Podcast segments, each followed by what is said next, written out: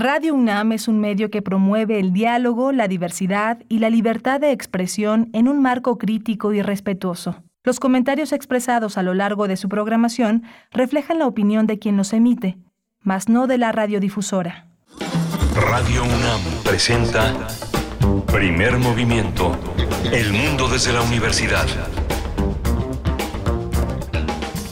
Buenos días, ya son las 7 con 4 minutos, la hora del centro del país. Les saludamos en esta mañana de miércoles, mitad de semana, miércoles 17 de agosto de 2022. Berenice Camacho en la voz, representando a todo este equipo, primer movimiento, el espacio matutino de Radio UNAM y también en nombre de mi compañero Miguel Ángel Quemain, que se encuentra de vacaciones esta semana. Iniciamos, iniciamos nuestra emisión de, esta mañana, eh, saludándoles, invitándoles también a participar durante todo el programa hasta las 10 de la mañana en nuestras redes sociales, a dialogar, a convivir a través del diálogo, es lo que proponemos aquí en primer movimiento. Y hoy tendremos, bueno, pues viene, viene cargado el programa, vamos a iniciar con este seminario al que le hemos dado eh, seguimiento, hemos estado muy atentos desde este espacio, el seminario que promueve la coordinación universitaria para la sustentabilidad, por sus siglas, la COUS de la UNAM, el seminario Las grandes, los grandes problemas socioambientales de la COUS de la UNAM eh, realizará hoy, esta mañana, a las 10 de la mañana a través de su cuenta de YouTube. Se puede seguir la transmisión de su séptima sesión con un tema importante. Este, este seminario, pues, es eh, uno que, que mira al presente, pero también, sobre todo, con mayor énfasis al futuro por tratarse de cuestiones ambientales y en esta ocasión tocarán el tema de los jóvenes, las juventudes y el medio ambiente, el mundo en el que van a vivir las juventudes en este planeta. Pues bueno, eh, tendremos la participación de la maestra Lidia Lara Barragán Vite. Ella es socióloga por la, UNAM, con maestría en planeación y políticas metropolitanas. Sus intereses y líneas de trabajo son juventudes, desarrollo urbano y movimientos sociales y cuenta con pues una sólida experiencia en trabajo de campo y, y aplicación de herramientas cualitativas y cuantitativas con juventudes. Y bueno, ella además desde la Coordinación Universitaria para la Sustentabilidad atiende las iniciativas dirigidas a la comunidad universitaria, especialmente hacia el sector estudiantil. Así es que vamos a conversar sobre este, este seminario, sobre esta temática que tendrá lugar eh, en una conversación donde la misma maestra eh, Lidia Lara estará, eh, será moderadora de esta sesión, de esta séptima sesión, los jóvenes y el medio ambiente.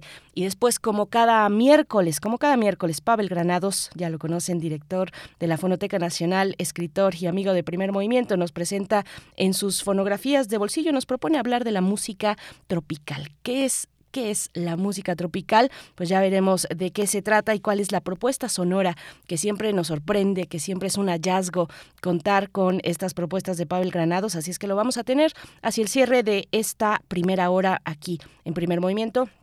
Después tendremos en la nota nacional, vamos a hablar eh, con el profesor Saúl Escobar Toledo, profesor de estudios históricos del INA y presidente de la Junta de Gobierno del Instituto de Estudios Obreros Rafael Galván C, acerca del impacto de los programas sociales eh, en las familias mexicanas, los programas sociales del actual gobierno, cómo impactan en los deciles.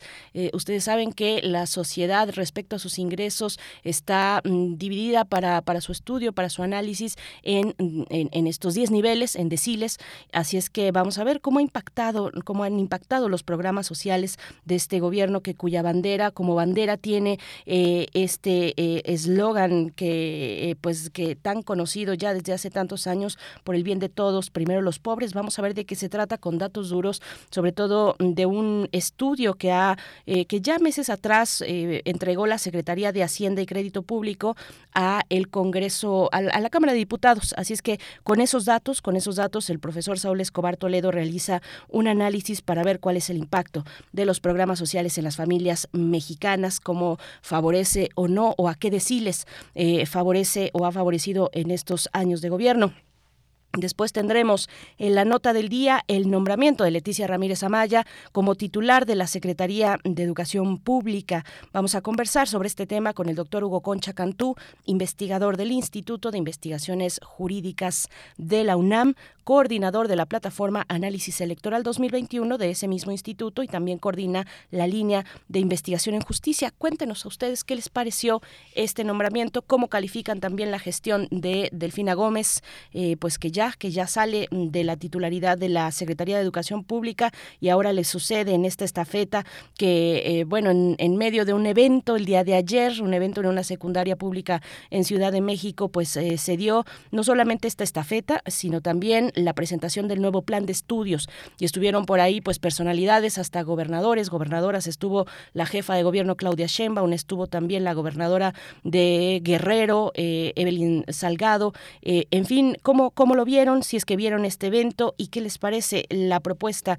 que lanza Presidencia para poner como titular de la Secretaría de Educación Pública a Leticia Ramírez Amaya. Nosotros vamos a tener esa, ese tema en la nota del día y después la poesía necesaria, la poesía necesaria en voz de su autor, en este caso de su autora, vamos a ver de qué se trata hacia el inicio de la tercera hora por ahí de las 9, 10 de la mañana.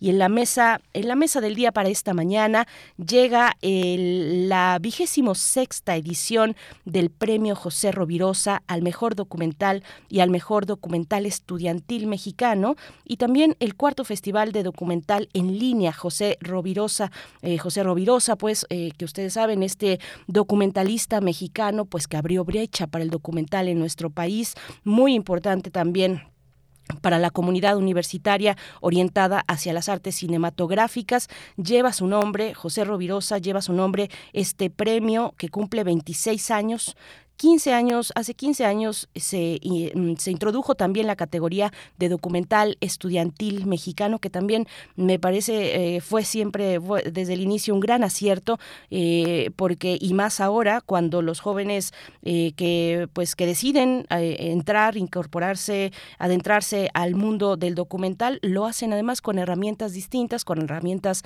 digitales, así es que bueno, y también el cuarto festival de documental en línea que nos permite mm, al público en general poder acercarnos a la producción documental a través de este premio José Rovirosa, pero vamos a tener los detalles y la reflexión en torno al documental con Edgar Esquivel, quien es responsable de cultura en directo y del, eh, del programa de la Secretaría de Extensión y Proyectos Digitales y también con el mismo Hugo Villasmait, director general de actividades cinematográficas de la UNAM, donde se encarga de la preservación y difusión del acervo de la filmoteca de esta universidad. Así es que bueno, interesante la mesa hablar del documental mexicano, que se puede hablar pues desde múltiples registros, no solamente eh, propiamente el, la, la creación artística cinematográfica, sino también, como sabemos, el documental desde la ciencia, el documental desde el periodismo, pues vamos a tener esos detalles en la mesa del día y después hacia el cierre, hacia el cierre en esta mañana, como cada miércoles con el doctor Plinio Sosa, un cierre con broche de oro, el crisol de la química para hablar de el blanco más blanco, el titanio, el blanco más blanco de todos los blancos. Es la propuesta del doctor Plinio Sosa. Él es académico de tiempo completo de la Facultad de Química, dedicado principalmente a la docencia y a la divulgación, como lo hace aquí en Primer Movimiento cada miércoles. Así es que bueno, esa es la propuesta de esta mañana, diversa, un poco de arte, un poco de ciencia, un poco de política, un poco de música y nos vamos a ir primero, antes que nada, con la cuestión de salud, los temas de salud, no solamente COVID-19, sino otros temas importantes para México y para el mundo. Así es que vamos a escuchar. COVID-19. Ante la pandemia, sigamos informados. Radio UNAM. En la información nacional, la Secretaría de Salud informó que en las últimas 24 horas se registraron 62 nuevos decesos, por lo que el número de fallecimientos de la enfermedad de la COVID-19 aumentó a 328.798. De acuerdo con el informe técnico ofrecido ayer por las autoridades sanitarias, en ese mismo periodo se registraron 10.752 nuevos contagios, por lo que los casos confirmados acumulados aumentaron a 6.939.755, mientras que los casos activos estimados a nivel nacional por la Secretaría de Salud son 63.919.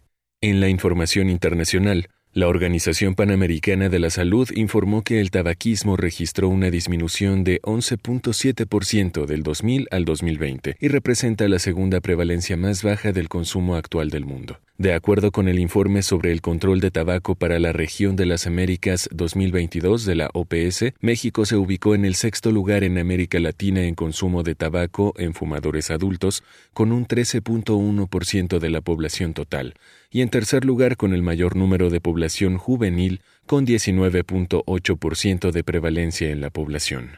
En noticias de la UNAM, en el marco del Día Nacional de las Abejas, que se conmemora el día de hoy 17 de agosto, Ismael Alejandro Hinojosa Díaz, académico del Instituto de Biología de la UNAM, afirmó que México cuenta con aproximadamente 2.000 de las 20.000 especies de abejas que se conocen en el mundo. El especialista sugirió conocer y revalorar a estas miles de nativas en México al señalar que la población en general asocia a este insecto con la que produce miel, pero aclaró que esta no es originaria de nuestro país, sino que fue traída por los europeos.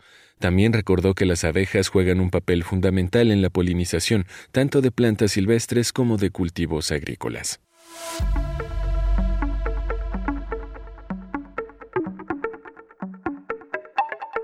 Y en nuestras recomendaciones culturales, la Cátedra Extraordinaria Octavio Paz invita a la conferencia virtual Las plantas en el Antropoceno, un tesoro esmeralda amenazado, a cargo de Rodolfo Dirso. La cita es mañana jueves 18 de agosto a las 15 horas a través de la página de Facebook del Colegio de San Ildefonso. Ahí estuvo nuestra cápsula de COVID-19 y de otras informaciones también importantes respecto a la salud y recomendaciones culturales, por supuesto, también. Muchas gracias a nuestro querido eh, compañero em, eh, Marco Lubián, que nos ha prestado su voz, su encantadora voz, su muy educada voz. Es, todo un, eh, pues locutor, un locutor que nos ha prestado su voz para esta semana. Así es que gracias, querido Marco. Y nosotros vamos a ir con música. Hoy la música va a cargo corre a cargo de la producción de este programa, donde se encuentra eh, Rodrigo Aguilar y también se me pasó decir, pero bueno, aquí está presente siempre Arturo González en los controles técnicos, Tamara Quirós en las redes sociales. Vamos a ir con música que tiene un poquito de rock, un poquito de pop, eh, eh, todo ello en español. Vamos a empezar con Escarlata, con la canción Donde Nadie. Vamos, estamos ahí eh, picándole a los botoncitos, pero estamos ya en cuanto nos comente y nos dé ya luz verde la producción de este espacio para después dar lugar a nuestra primera charla del día. Vamos a conversar sobre los jóvenes y el medio ambiente. Escríbanos, ya nos llegan por acá algunos comentarios. Flechador del Sol, que siempre está muy atento y muy tempranero también nos dice, les deseo un gran día a toda la audiencia y a todo el equipo. Nos manda saludos, así es que bueno, empiezan a llegarnos los saludos en esta mañana de miércoles, de miércoles 17. Qué rápido se nos está yendo el mes, pero es mejor si lo llevamos con música, así es que vamos con esto de Escarlata. Es cierto que este mundo está golpeado y juran que no hay alma sin pecado, pues dicen que hasta el cielo está juzgando. A mí qué más me da si yo te amo. Es cierto que tú y yo no combinamos, como agua y el aceite no mezclamos, pero este corazón no le interesa lo que la gente dice o lo que piensan. Y si nos vamos donde la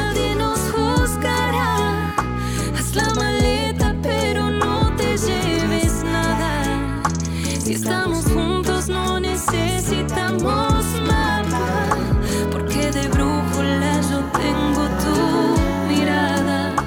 Y me parece que a este mundo le hace falta que opinen menos y al amor no den la espalda.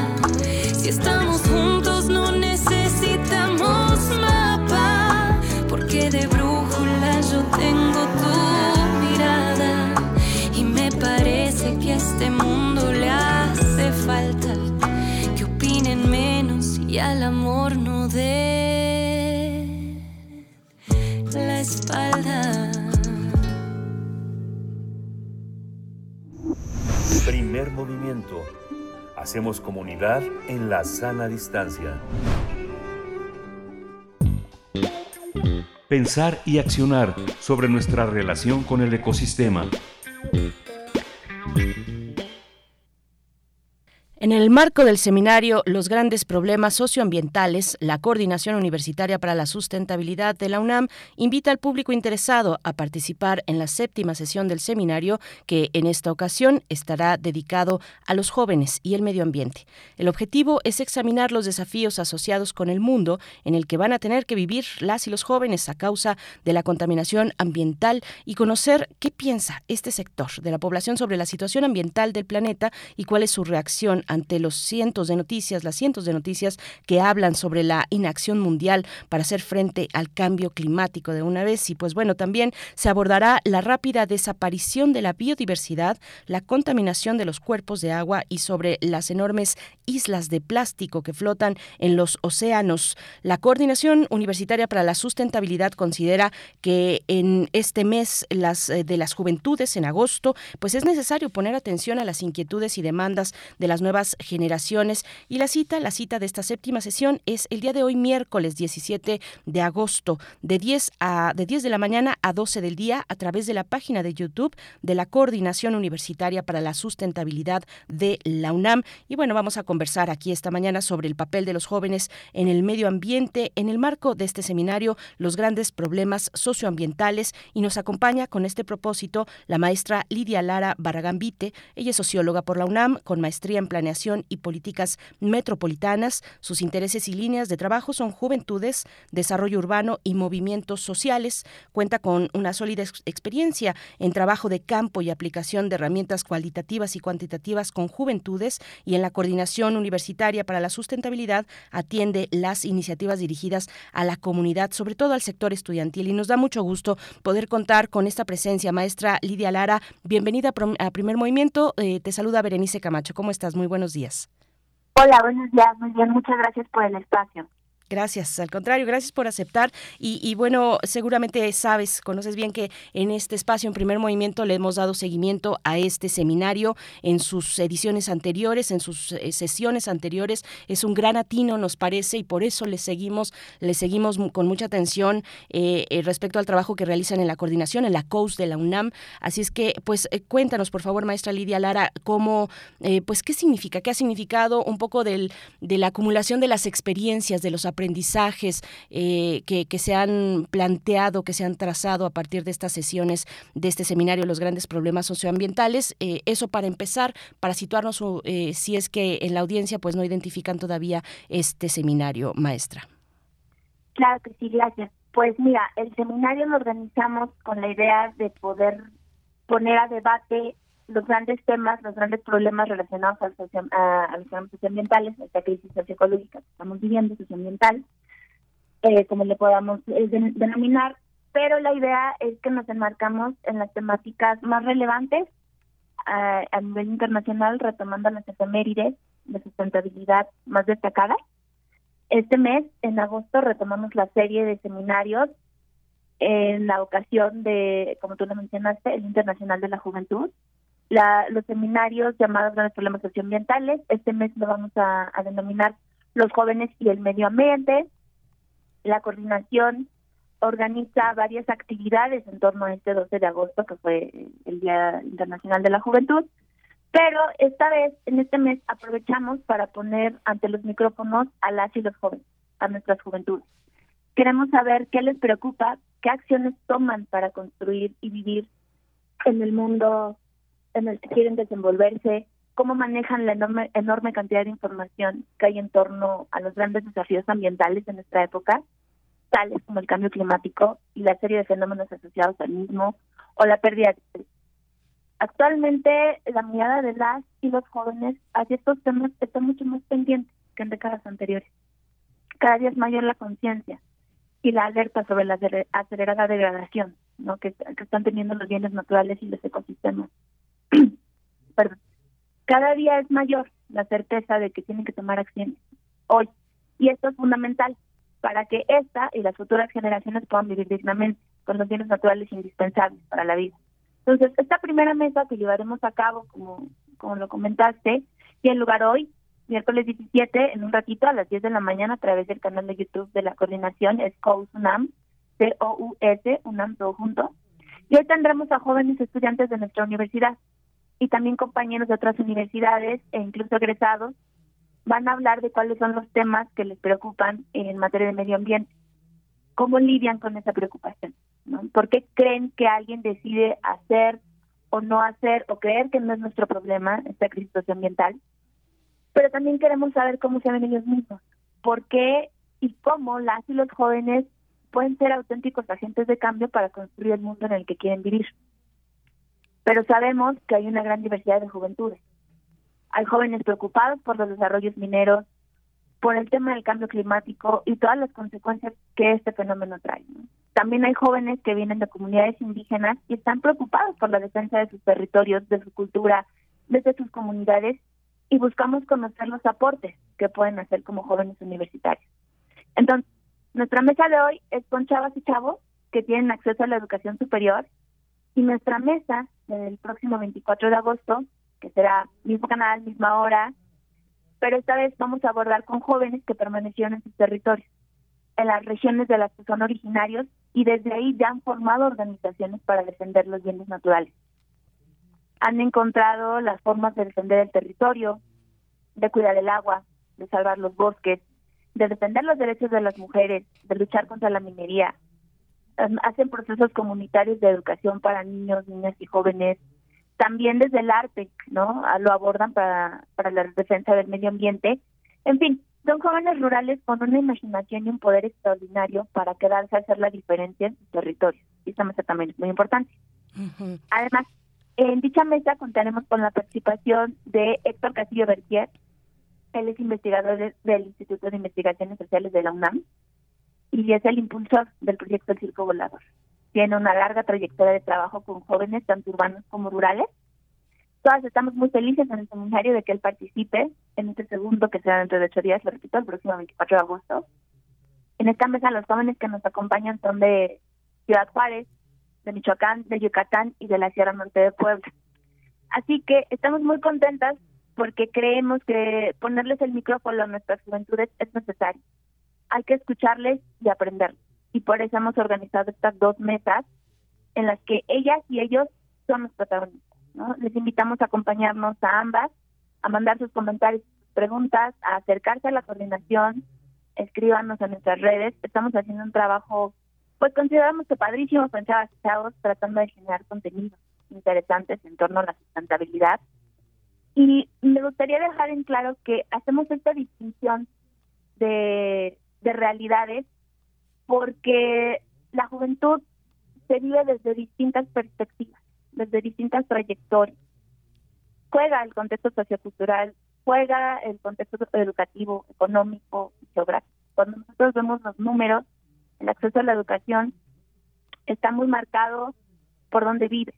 Es decir, cuando nosotros vemos el rezago educativo en, el, en la educación básica, es bajo. Al parecer hay una cobertura del 80% porque el rezago es del 20%, ¿no? Pero cuando vemos la, la entidad con el rezago menor es la Ciudad de México, ¿no? Con un 10%. Pero ya cuando vemos la que tiene el mayor es, Chiapas, poquitito más del, 30%, entonces ahí ya hay una diferencia importante, ¿no? Y las diferencias van ahondando conforme se avanza en el, en el nivel educativo. Si pasamos a, bachillerato o a, superior. Por supuesto. y, por eso hacemos la distinción, ¿no? Los que sí tienen la oportunidad de estar desde la educación superior y los que están aportando desde otros espacios. Y bueno, claro que es muy, como lo dices, es padrísimo el trabajo que realizan desde la Coordinación Universitaria para la Sustentabilidad. Si no lo siguen, eh, busquen COSUNAM en las redes sociales, en Twitter, sigan su cuenta de YouTube también, donde se proyectan, eh, se transmiten, perdón, estas, eh, estos seminarios, estas sesiones del seminario y otros trabajos también. Y particularmente tú, maestra Lidia Lara, tienes además el pulso de la juventud, de, de, las, de la comunidad estudiantil de esta universidad. Es muy interesante tu trabajo, es muy interesante el sitio donde desde donde te colocas y observas y trabajas con la comunidad porque estás ahí eh, observando y atendiendo las iniciativas que van dirigidas a la comunidad. Es, un contacto muy directo con la comunidad estudiantil que eh, cuéntanos un poquito de ese trabajo, cuéntanos un poco desde tu perspectiva, pues cómo se ve el trabajo que está realizando la COUS, cómo se ve tu propio lugar, tu propio espacio de incidencia en la comunidad, cómo se ha transformado esa incidencia desde eh, los tiempos de, de, COVID, digamos los, los meses más, más complicados de encierro y de distancia social y ahora ya con el regreso de la, de, de, la población estudiantil, pues cómo, cómo se ve, cómo se ven esos los ánimos, las posibilidades de proyectos, de propuestas, de iniciativas de incidencia en la comunidad estudiantil de la UNAM. Eh, Lidia, cuéntanos un poco. Claro, gracias. Es padrísimo. Yo qué te puedo decir, el trabajar con los estudiantes, con las estudiantas es maravilloso. Ellos siempre tienen ideas, nunca se les acaba la energía. Nosotros realizamos distintas actividades.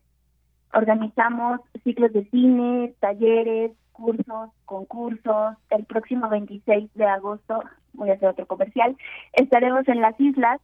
Es un festival donde queremos destacar los proyectos en torno a la sustentabilidad en los que participan nuestros estudiantes.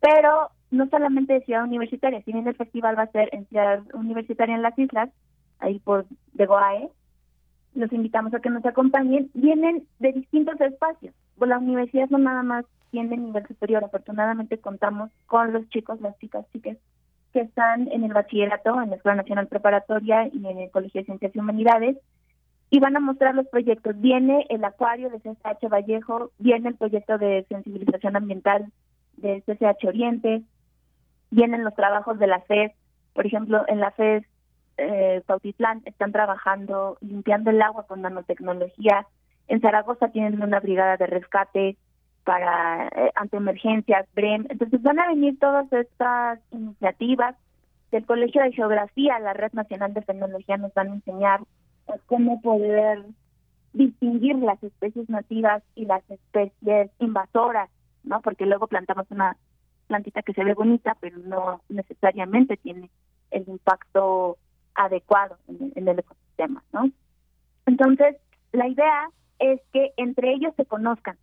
Por eso estamos desbordados de actividades este agosto. Hemos estado visitando varios planteles, dando información, que nos conozcan, que se acerquen porque nos escriben. La verdad es que nos escriben y nos buscan en redes sociales, pero queremos más. La, comunidad estudiantil es lo más importante de la universidad, es el 84% de la comunidad, es la razón, la esencia de ser de la institución. Y ellos siempre están muy atentos, siempre están muy entusiastas y nosotros lo que buscamos es darle espacio, darle voz, apoyarlos en la medida de las posibilidades, que se conozcan entre ellos, que se apoyen y sobre todo ahorita agarrar ¿verdad? A todos los de nuevo ingreso, a todos los que tal vez no son de nuevo ingreso, pero apenas están conociendo sus escuelas y ocupen la universidad, ocupen los espacios, hagan suya la institución. Esa es nuestra misión, eso es lo que nosotros buscamos hacer, que los chicos, chicas, chicas se activen en el tema, se entusiasmen y vean todo el potencial que tienen. O sea, sabemos que es complicado con las actividades académicas, que por supuesto es la prioridad, pero también deben de hacer comunidad, también deben de ser conscientes de que en el momento en el que ellos están ahorita en su trayectoria de vida de estudiantes es cuando van a forzar, a forzar, perdón, a forjar los principales lazos emocionales que los va a marcar a lo largo de su vida. No nada más es el momento en el que van a adquirir conocimiento, van a tomar decisiones que le van a impactar en el resto de su trayectoria de vida. Lo que nosotros buscamos es que ellos conozcan todas las perspectivas, todas las posibilidades y que vean que pueden hacer cosas. Así es. Eh, hay como mucha apatía, mucha resignación a veces cuando pensamos en los impactos ambientales. Pero, también hay mucha energía por, parte de los jóvenes. No la idea. O sea, que es importante que vean que así sea una sola acción, cuenta, juega y pueden marcar el cambio. Sí, Yo, yo, yo, he visto, Lidia, y seguramente tú lo tienes pues de primera mano, que han llegado pues después de este encierro con mucha vitalidad, con mucha energía, con la pila recargada, eh, pues para querer hacer cosas, por supuesto, desde el ámbito más inmediato de sus, de sus, de las, de las actividades académicas, pero también asomarse a una gran oferta que tiene nuestra universidad. Y, y yo creo también al escucharte que nos equivocamos si pensamos que solamente los jóvenes de países desarrollados, ¿no? El caso muy emblemático de Greta Thunberg, que, es muy importante con sus viernes del futuro, bueno, no solamente de ella, pero de una comunidad muy amplia en Europa y que también se ha trasladado a, Estados Unidos, los viernes por el futuro, nos equivocamos y pensamos que solo los jóvenes, las y los jóvenes europeos o de países desarrollados son los que están impulsando eh, eh, eh, y exigiendo por un por una viabilidad de vida sustentable y por un medio ambiente, pues recuperar un medio ambiente cómo, se ve desde acá, cómo se ve, digamos, en la dinámica de contextos no solamente urbanos eh, a los que pertenecen una buena parte de nuestra de nuestra comunidad universitaria, sino también los rurales, donde se están eh, pues jugando prácticamente la vida en muchos en, muchos casos, eh, exigiendo pues un medio ambiente, una una protección al medio ambiente frente a fuerzas pues muy muy poderosas, a, a empresas e iniciativas extractivistas extranjeras, en fin, todo lo que conocemos en ese sentido. ¿Cómo se ven, cómo se colocan ahí los jóvenes de nuestro territorio, los jóvenes de la región, los jóvenes de, de nuestro país con toda esta diversidad que podríamos, bueno, seguirnos con, con, con los elementos que distinguen a las juventudes desde la cuestión de género, eh, los ingresos, el nivel educativo, el lugar donde viven, eh, espacios rurales o urbanos? ¿Cómo se ve? ¿Cómo se ve esa, esa articulación y ese trabajo que están realizando los jóvenes en el país, Lidia? Es muy destacado. Eh, normalmente no son tan visibles, creo que no se les da el espacio suficiente, no se les toma en serio como, como debería de ser. Es, un proyecto, es, una etapa de vida complicada, porque aún no eres adulto, pero tampoco eres niño, entonces no se toma muy en serio, pero la realidad es que son muy activos. Ellos están haciendo frente justo a todas estas problemáticas que tú estás mencionando desde cualquier espacio. En el tercer mundo tenemos condiciones de vida diferentes y aún así ellos se dan el tiempo, se ocupan porque saben que si no hacen frente, que si no, no cambian las cosas, su futuro es el que se va a ver mayoritariamente afectado. Entonces, nosotros, por eso la, la razón de la segunda mesa es ver qué es lo que pasa, cómo están haciendo, cómo se están organizando desde, la, desde los territorios, desde estas personas que pertenecen a las culturas originarias y que defienden los distintos eh, saqueos, porque pues no hay como otra palabra, creo yo, el saqueo al de los recursos naturales y cómo les está afectando, cómo es que ellos se organizan, porque eh, la realidad es que cuando tú ves los colectivos, cuando tú los escuchas hablar, los jóvenes vienen súper fuertes, súper bien preparados, y no tiene que ver con una formación meramente formal, ¿no? Valga decir la palabra ahorita que, hablábamos de, del acceso a la educación formal, sino tiene que ver con el interés, con la disposición y sobre todo con la fuerza que tienen para hacerle frente a todos estos problemas. Los jóvenes están muy activos. Tú, eh, bueno, nosotros que nos dedicamos a, a hacer este trabajo con juventudes, tú buscas en internet, tú buscas en redes sociales, tú platicas con ellos y te das cuenta que por todos lados están activos. Estamos en un lugar, estamos en otro y siempre hay colectivos, siempre hay chicas, chicos, chicas que están o en cuanto al tema de alimentación, preocupados por las áreas verdes, preocupados por los problemas que están enfrentando en sus comunidades, porque siempre está el vínculo, ¿no? Puedes conocer a uno que es parte del colectivo fulanito y entonces ellos te cuentan todo el trabajo que hacen, tienen radios comunitarias, tienen proyectos que realmente están intentando marcar la diferencia. Y yo creo que eso es muy importante, darle voz a todas esas juventudes que están actuando y que no sabemos. Muchas veces no lo sabemos, pero ahí están, y están luchando, y están resistiendo, y están tratando de cambiar el sistema. Y un poco la idea es, es darle voz, apoyarlas y, y que sigan, ¿no? Tenemos que cambiar esto.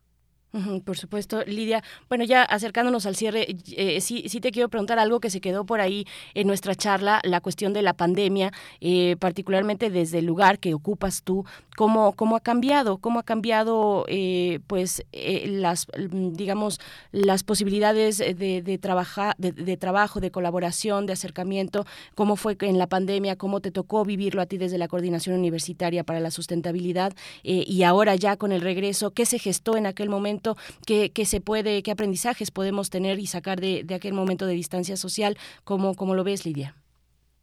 Sí, eh, fue un periodo complicado para, para todos, la verdad. Nosotros como trabajadores, ellos como estudiantes, también en la coordinación tenemos un proyecto de servicio social y hablábamos con, con nuestros estudiantes y la verdad es que hubo algunos a los cuales sí les costó mucho trabajo seguir actividades, acomodarse a la dinámica. No todos siguieron realizando las mismas actividades que estaban haciendo antes del parón, antes del encierro, porque no es lo mismo ir a otro espacio, convivir con otras personas, a tener que realizar todo en el mismo espacio físico donde tal vez los hermanos, los familiares están desarrollando otras actividades. No todos contaban con los medios para poderse conectar a la misma hora, no todos los eventos que organizábamos, que, que eran virtuales, ¿no? Porque era lo que nos quedaba, era lo que podíamos hacer, no todos tenían el acceso, no todos se sentían cómodos. Ahora creo que ya están un poco más sueltos en esta dinámica virtual. Sin embargo, yo los veo ávidos del contacto, ávidos de conocer a sus compañeros, de apropiarse de los espacios, porque son pocos días. Las clases iniciaron el, el lunes pasado, sin embargo, en las semanas previas estuvimos en semanas de bienvenida, realizando algunos trámites que, hace que ya estén ocupando los espacios. Y nosotros los vemos muy entusiasmados, con todas las ganas, y, y yo les admiro muchísimo porque ser estudiante es difícil. Y ayer justo andábamos en unas jornadas de salud en, la Zaragoza, y yo veía a todos los estudiantes, o sea, toda la disposición, todas las ganas en el salón con el cubrebocas, no es fácil. No es fácil para ellos, no es fácil para los profesores. Nos estamos adaptando a un nuevo proceso, pero creo que lo que hay que rescatar es, son las ganas, el entusiasmo de que tenemos para hacer las cosas, para regresar, para apropiarse de las actividades, para realizar todo, toda la oferta ¿no? que hay eh, dentro de la institución que la conozcan. Y ellos la verdad es que se acercan, o sea, tienen poquitos días, pero tienen un gran entusiasmo.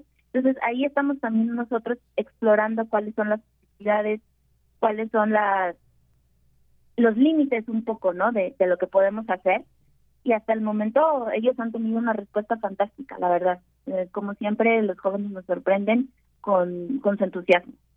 Sí, siempre nos sorprenden, nos lleva, nos llenan de, de vitalidad, de verdad que, que, es muy interesante y confiamos y confiamos mucho, Lidia, en el trabajo que ustedes hacen, desde la COUS, eh, lo que están realizando. Nada más quisiera mencionar rápidamente que parte de lo que nosotros estamos buscando es justo que puedan hacer comunidad que se sientan acompañados, porque después de un proceso de aislamiento tan fuerte como el que tuvimos, muchas veces están, se sienten desubicados, se sienten solos. Tenemos graves problemas de salud mental. Desafortunadamente, entre las causas de muerte cada vez aumenta más los suicidios en las personas jóvenes. Entonces es importante que ellos eh, generen estos lazos con los amigos, con los profesores, con los vecinos, con la familia, que se sientan acompañados, que sepan que son procesos de la vida, que es complicado, pero que no estén solos, ¿no? Esto es parte de lo que estamos buscando a través de todas estas actividades, un poco abonando a lo que tú decías de la pandemia, ¿no? Que nos dejó con una sensación y con una soledad un poco que, que nadie hemos sabido bien cómo abordar, ¿no?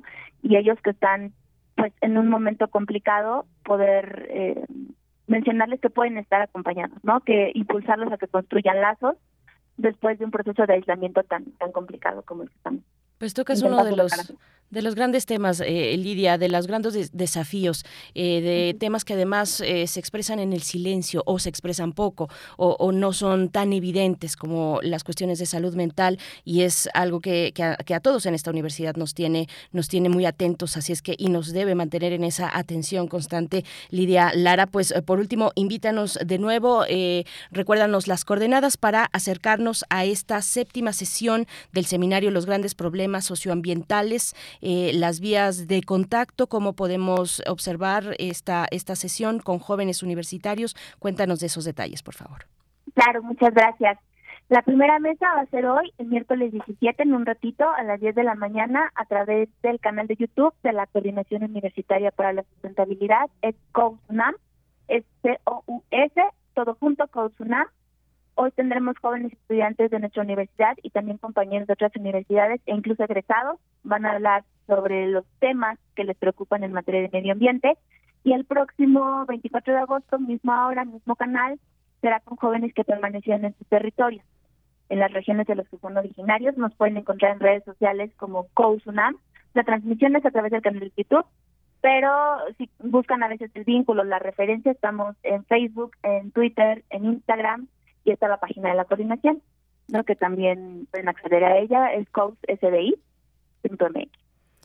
cousdi.unam.mx, arroba cousunam en redes sociales. Muchas gracias, Lidia Lara Barragán Vite, eh, de, pues, eh, que atiende las iniciativas eh, dirigidas a la comunidad universitaria, especialmente al sector estudiantil, desde esta coordinación a la que seguimos, a la que admiramos también y confiamos mucho en el trabajo que están realizando la COUS de la UNAM. Gracias, Lidia, y hasta pronto. Y bueno, está la invitación también para acercarse a las islas el próximo 26 de agosto, este festival donde van a pues eh, concurrir distintos proyectos de eh, los espacios universitarios. Te, agradecemos que nos comentes todas estos todas estas noticias que son buenas, que son interesantes y que pues nos llenan de, energía empezando este semestre y este ciclo escolar. Lidia, muchas gracias.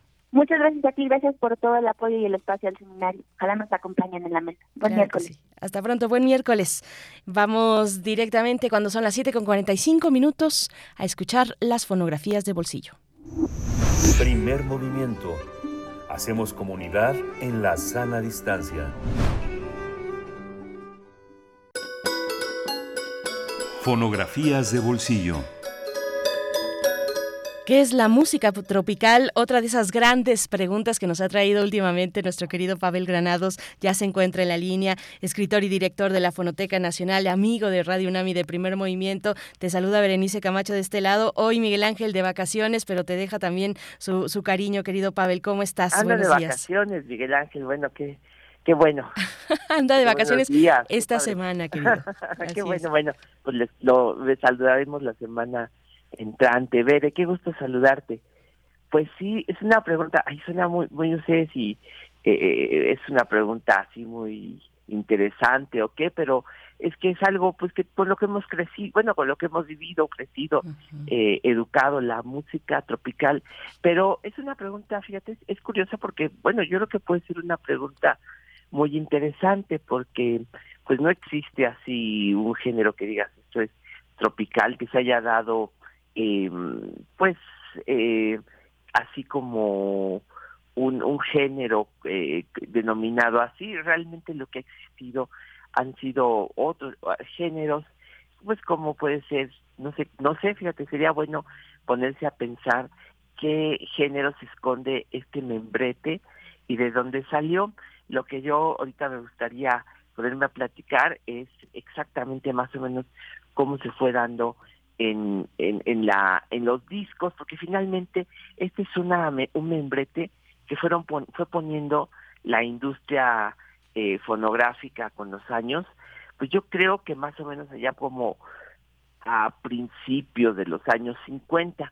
Y eso yo creo que es interesante porque nos, nos, nos habla de cómo se ha ido pues construyendo esta, estos discursos musicales, ¿no? A lo largo del tiempo. Si uno se va hacia atrás, hacia atrás en los años, además, bueno, hay que pensar pues dónde queda el trópico, porque el, trópico, pues yo creo que es algo muy, muy preciso, no sé, eh, eh, eh, geográficamente, pero estaríamos nosotros pensando en la música tropical algo que abarca más o menos el Caribe y que tiene ciertas características eh, pues culturales, ¿no? Este, la música naturalmente de influencia de, música eh, afrocaribeña, ¿no? Y que sería más o menos yo así pensando, si yo fuera director de una marca comercial, ¿qué pondría yo en el en, en esto de la música tropical? Pues quizá pondría yo los danzones, las cumbias, mmm, ¿qué más? Podría yo poner la música de las Antillas menores, por ejemplo, bueno, y, de las mayores, la rumba, eh, ciertas cosas, sobre todo la música en español quizá, pero por ejemplo ya algunos géneros, por ejemplo el reggae a lo mejor ya no cabría en esa en esa mm, clasificación, de tal manera que sería quizá la música afro, afrocaribeña, pero en español, ¿no? Quizá hoy, por ejemplo, un, el género, eh, los géneros así como el reggaetón, pues yo creo que ni siquiera cabe. Yo creo que a lo mejor entonces eh, sería un tipo de música, eh, quizá la salsa sí, etcétera, ¿no? Pero si uno se va hacia el pasado, lo que uno va viendo más o menos es que lo que fue pasando en México es que fueron llegando la, pues una, que, que hay grandes, eh, como que hay grandes corrientes culturales que han, eh, que, que, han dialogado aquí con la música eh, pues nacida en México. Finalmente la música que se dio en México es la música, o sea, nuestra música regional, digamos, fue la música de las grandes regiones económicas, es decir, por ejemplo, el Bajío, la Huasteca, económico-culturales, ¿no?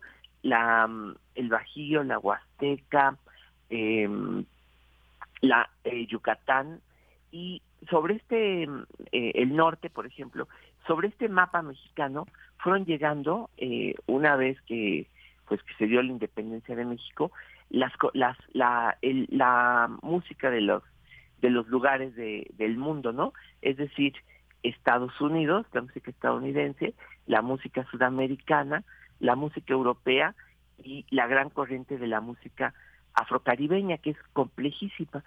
Pero ahí lo que se fue dando, conforme se fue dando el sonido grabado aquí en nuestro país, es que fueron llegando pues por lugares, por ejemplo, hay que, podríamos ponernos a pensar, eh, la cumbia y el porro fueron llegando en ciertos momentos, eh, en los años 40, o por ejemplo fueron llegando el, el calipso, ese por ejemplo, con algunas canciones traducidas, porque el calipso se dio en inglés, pero fueron llegando en los años 40 algunos calipsos, eh, la rumba y la guaracha, pero aquí en México como que se confundió, nunca, nunca, nunca hemos sabido bien en México la diferencia entre la guaracha y la rumba, porque si uno ve los discos de los años 40, de manera indistinta se ponía guaracha rumba. Y lo más chistoso es que el calipso eh, eh, de la de Trinidad y Tobago se le ponía aquí este también guaracha. Y por ejemplo otros géneros por ejemplo de la de las Antillas francesas ni siquiera llegaron aquí a México.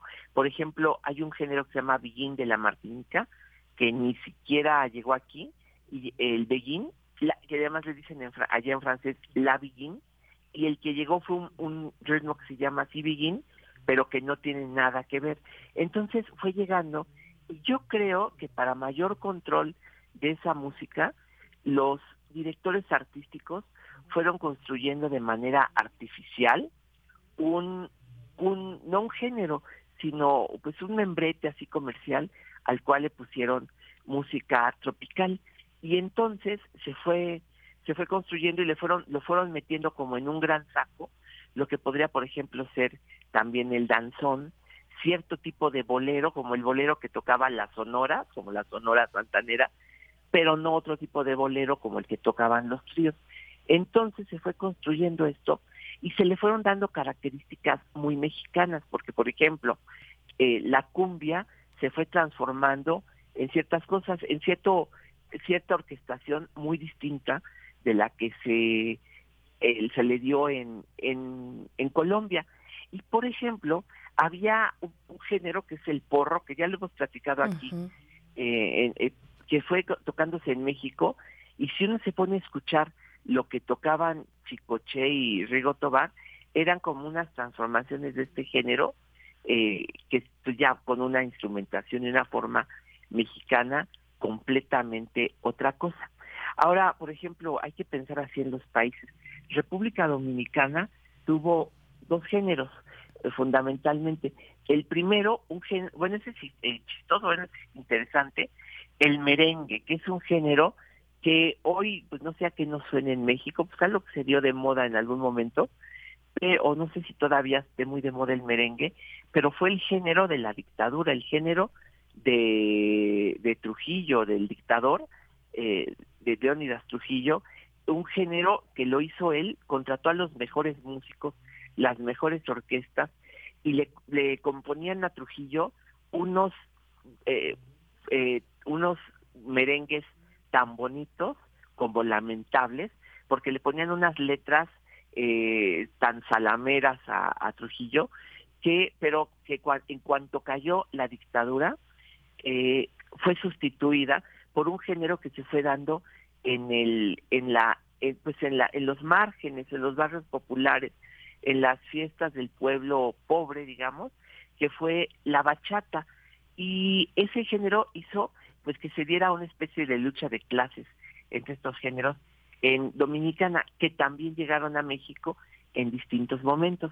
Bueno, todo esto pues es como pues hay una riqueza y una eh, vida ahí este latiendo en medio de algo que aquí pues para nosotros es un tembrete que decimos pues música tropical pero que en el fondo oculta una riqueza y es, esconde y empobrece una riqueza cultural inmensa que ha llegado a nuestro país.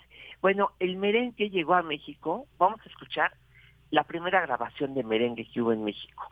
Y es Antonio Escobar, el, músico, que yo de verdad he luchado tanto porque se le reconozca, porque es un músico del que no se sabe nada, olvidadísimo, y que yo de pronto traigo aquí en estas fonografías de bolsillo, que viajó a República Dominicana con su esposa y su cuñada, porque su esposa y su cuñada eran las hermanas Águila. Fueron, fascinaron a Trujillo, de hecho, parece ser que Trujillo le coqueteó a la güera de las hermanas Águila. No le hizo caso, natural, yo creo que haber, debió haber dado terror a, a, la hermana Águila, pero de regreso aquí las consintieron, ¿eh? No saben, eh, no sabes eh, mucho ayer en República Dominicana y de vuelta en 1953 grabaron el primer merengue, o sea, esta muestra de la de la música dominicana en México y pasaría tiempo antes de que otra vez volviera a ponerse de moda, pero pues es interesante porque es un disco olvidado, se llama Compadre Pedro Juan, que sí es un merengue muy conocido, y después Tino Contreras grabaría merengue, en fin, sí se, sí se dio una época del merengue, pero pues te digo, las marcas le fueron poniendo en un saco que se llamaba la música tropical, pues para mayor facilidad y flojera de los de la industria, ¿no? Pero pues este es un, un ejemplo de cómo, es un poquito la historia de cómo se dio este esta denominación y pues aquí una grabación que yo creo que es histórica, ¿no? Este veré. Por supuesto que sí, Pavel, te, te, estamos escuchando con mucha atención, con mucho asombro también.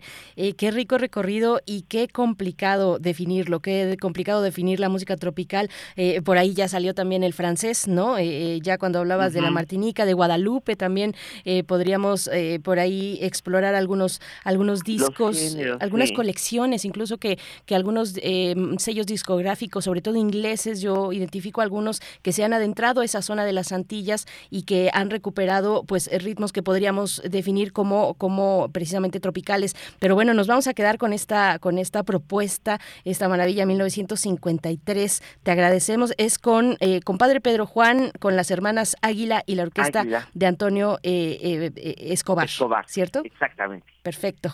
Querido Pavel, te agradecemos. pues está la invitación también para que se acerquen a la Fonoteca Nacional. La Fonoteca, claro, que vamos a tener, ay, este, hoy ya cómo estamos a a 17, 17. mañana presentación del libro de memorias de Armando Rosas, este va a estar este, en la fonoteca, es eh, pues el, el, tiempo, la, la música de la época de Rodrigo, no sé, los 80, va a estar muy, muy bonito. Exactamente, el día de mañana en la Fonoteca Nacional, entren a sus redes sociales a las 7, a las 7. Muchas gracias, querido Pavel, nos quedamos con este merengue, el primer merengue grabado en México. Gracias, te abrazamos hasta la próxima semana. Bye. Y con esto nos despedimos también de esta hora. Vamos a ir con la fonografía, con las fonografías de bolsillo y después al corte.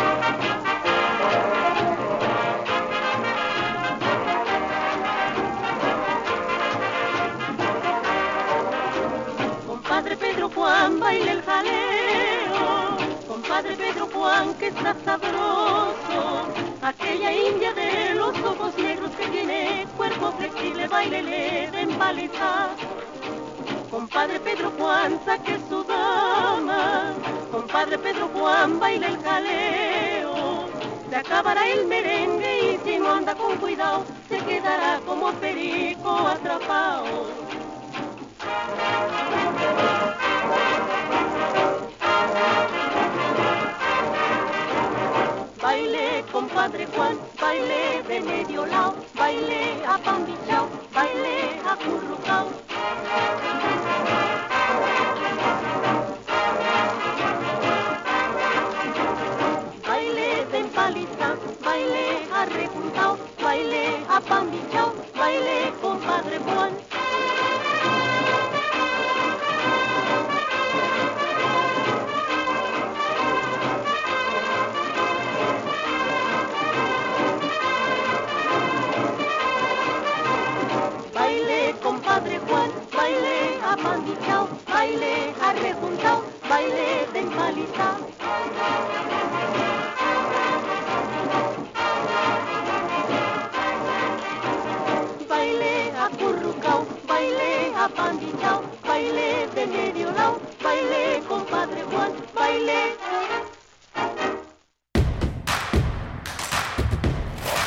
en redes sociales. Encuéntranos en Facebook como Primer Movimiento y en Twitter como arroba PMovimiento. Hagamos comunidad.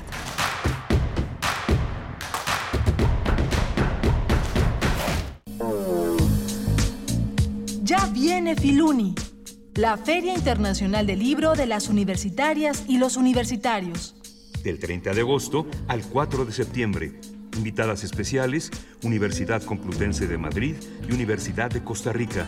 Acceso gratuito. Nos volvemos a encontrar. Más información en filuni.unam.mx.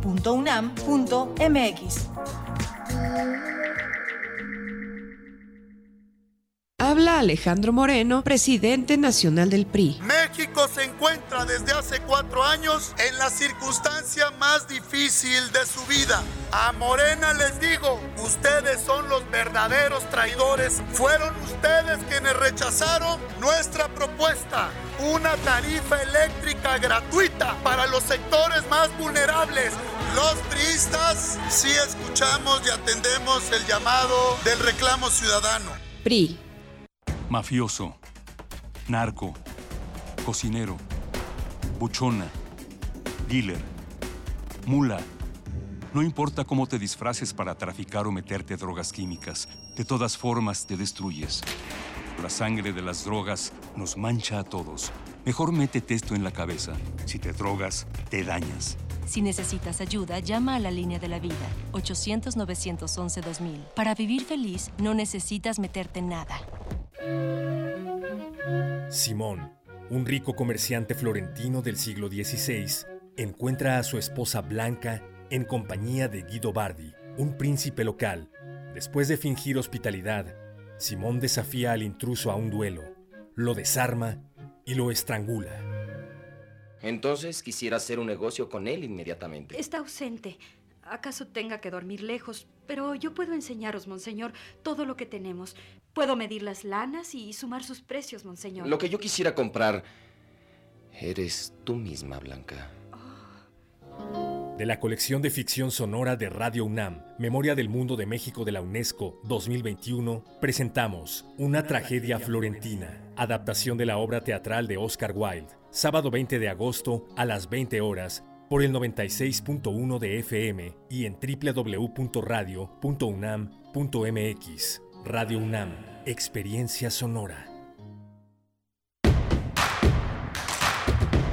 Queremos escucharte. Llámanos al 55 36 43 39 y al 55 36 89 89. Primer movimiento. Hacemos comunidad.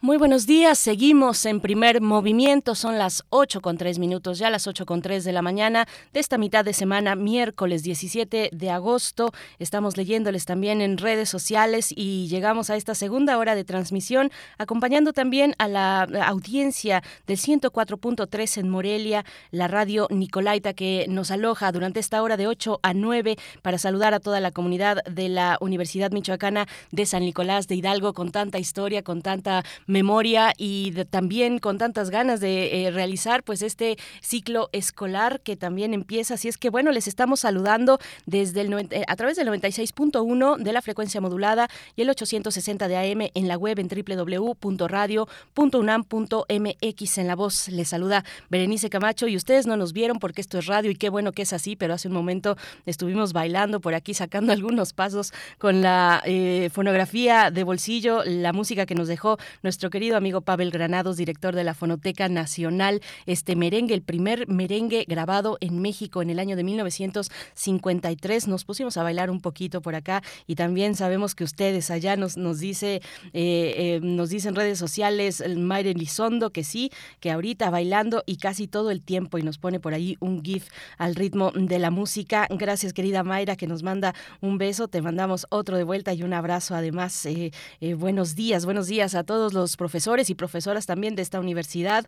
Eh, Mayra Elizondo se encuentra, se cuenta entre, entre ese eh, pues cuerpo docente de la universidad y muchos de nuestros radioescuchas también. Saludamos a, todos los que nos están escribiendo, a Esther Chivis por acá, nos desea un feliz ombligo de semana. Hacemos comunidad, sí, Esther, hacemos comunidad aquí a través de la música, a través del diálogo, de la reflexión y pues de su escucha, por supuesto, sobre todo, y sus participaciones en redes sociales.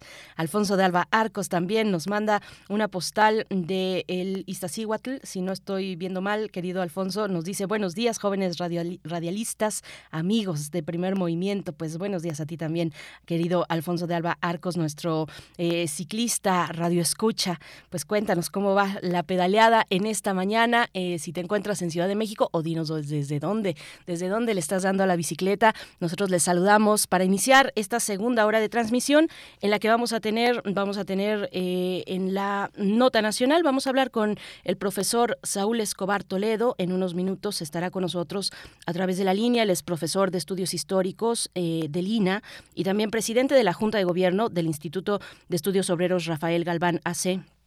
Y como saben ustedes, si nos escuchan cotidianamente, pues cada, cada, en cada ocasión que tenemos la posibilidad de conversar con Saúl Escobar Toledo, nos habla de la cuestión laboral, de la cuestión económica también, con perspectivas amplias, y nos hablará en este momento, nos dará una reflexión sobre el impacto de los programas sociales en las familias mexicanas esto a partir de las cifras de datos duros, de las cifras que ofrece la Secretaría de Hacienda y Crédito Público, que hace unos meses entregó a Cámara de Diputados un informe sobre eh, precisamente cómo, eh, pues, cómo, cuáles son las dinámicas del ingreso de los, eh, del, del, gasto público también, del dinero público y cómo se distribuye en la sociedad mexicana a partir de estos deciles, de estos 10 niveles, digamos, en los que se agrupan las familias y las personas en México. Así es que, bueno, vamos a tener esa, esa lectura que me parece interesante, me parece interesante revisar con estos datos duros, pues precisamente cuál es eh, el impacto que han tenido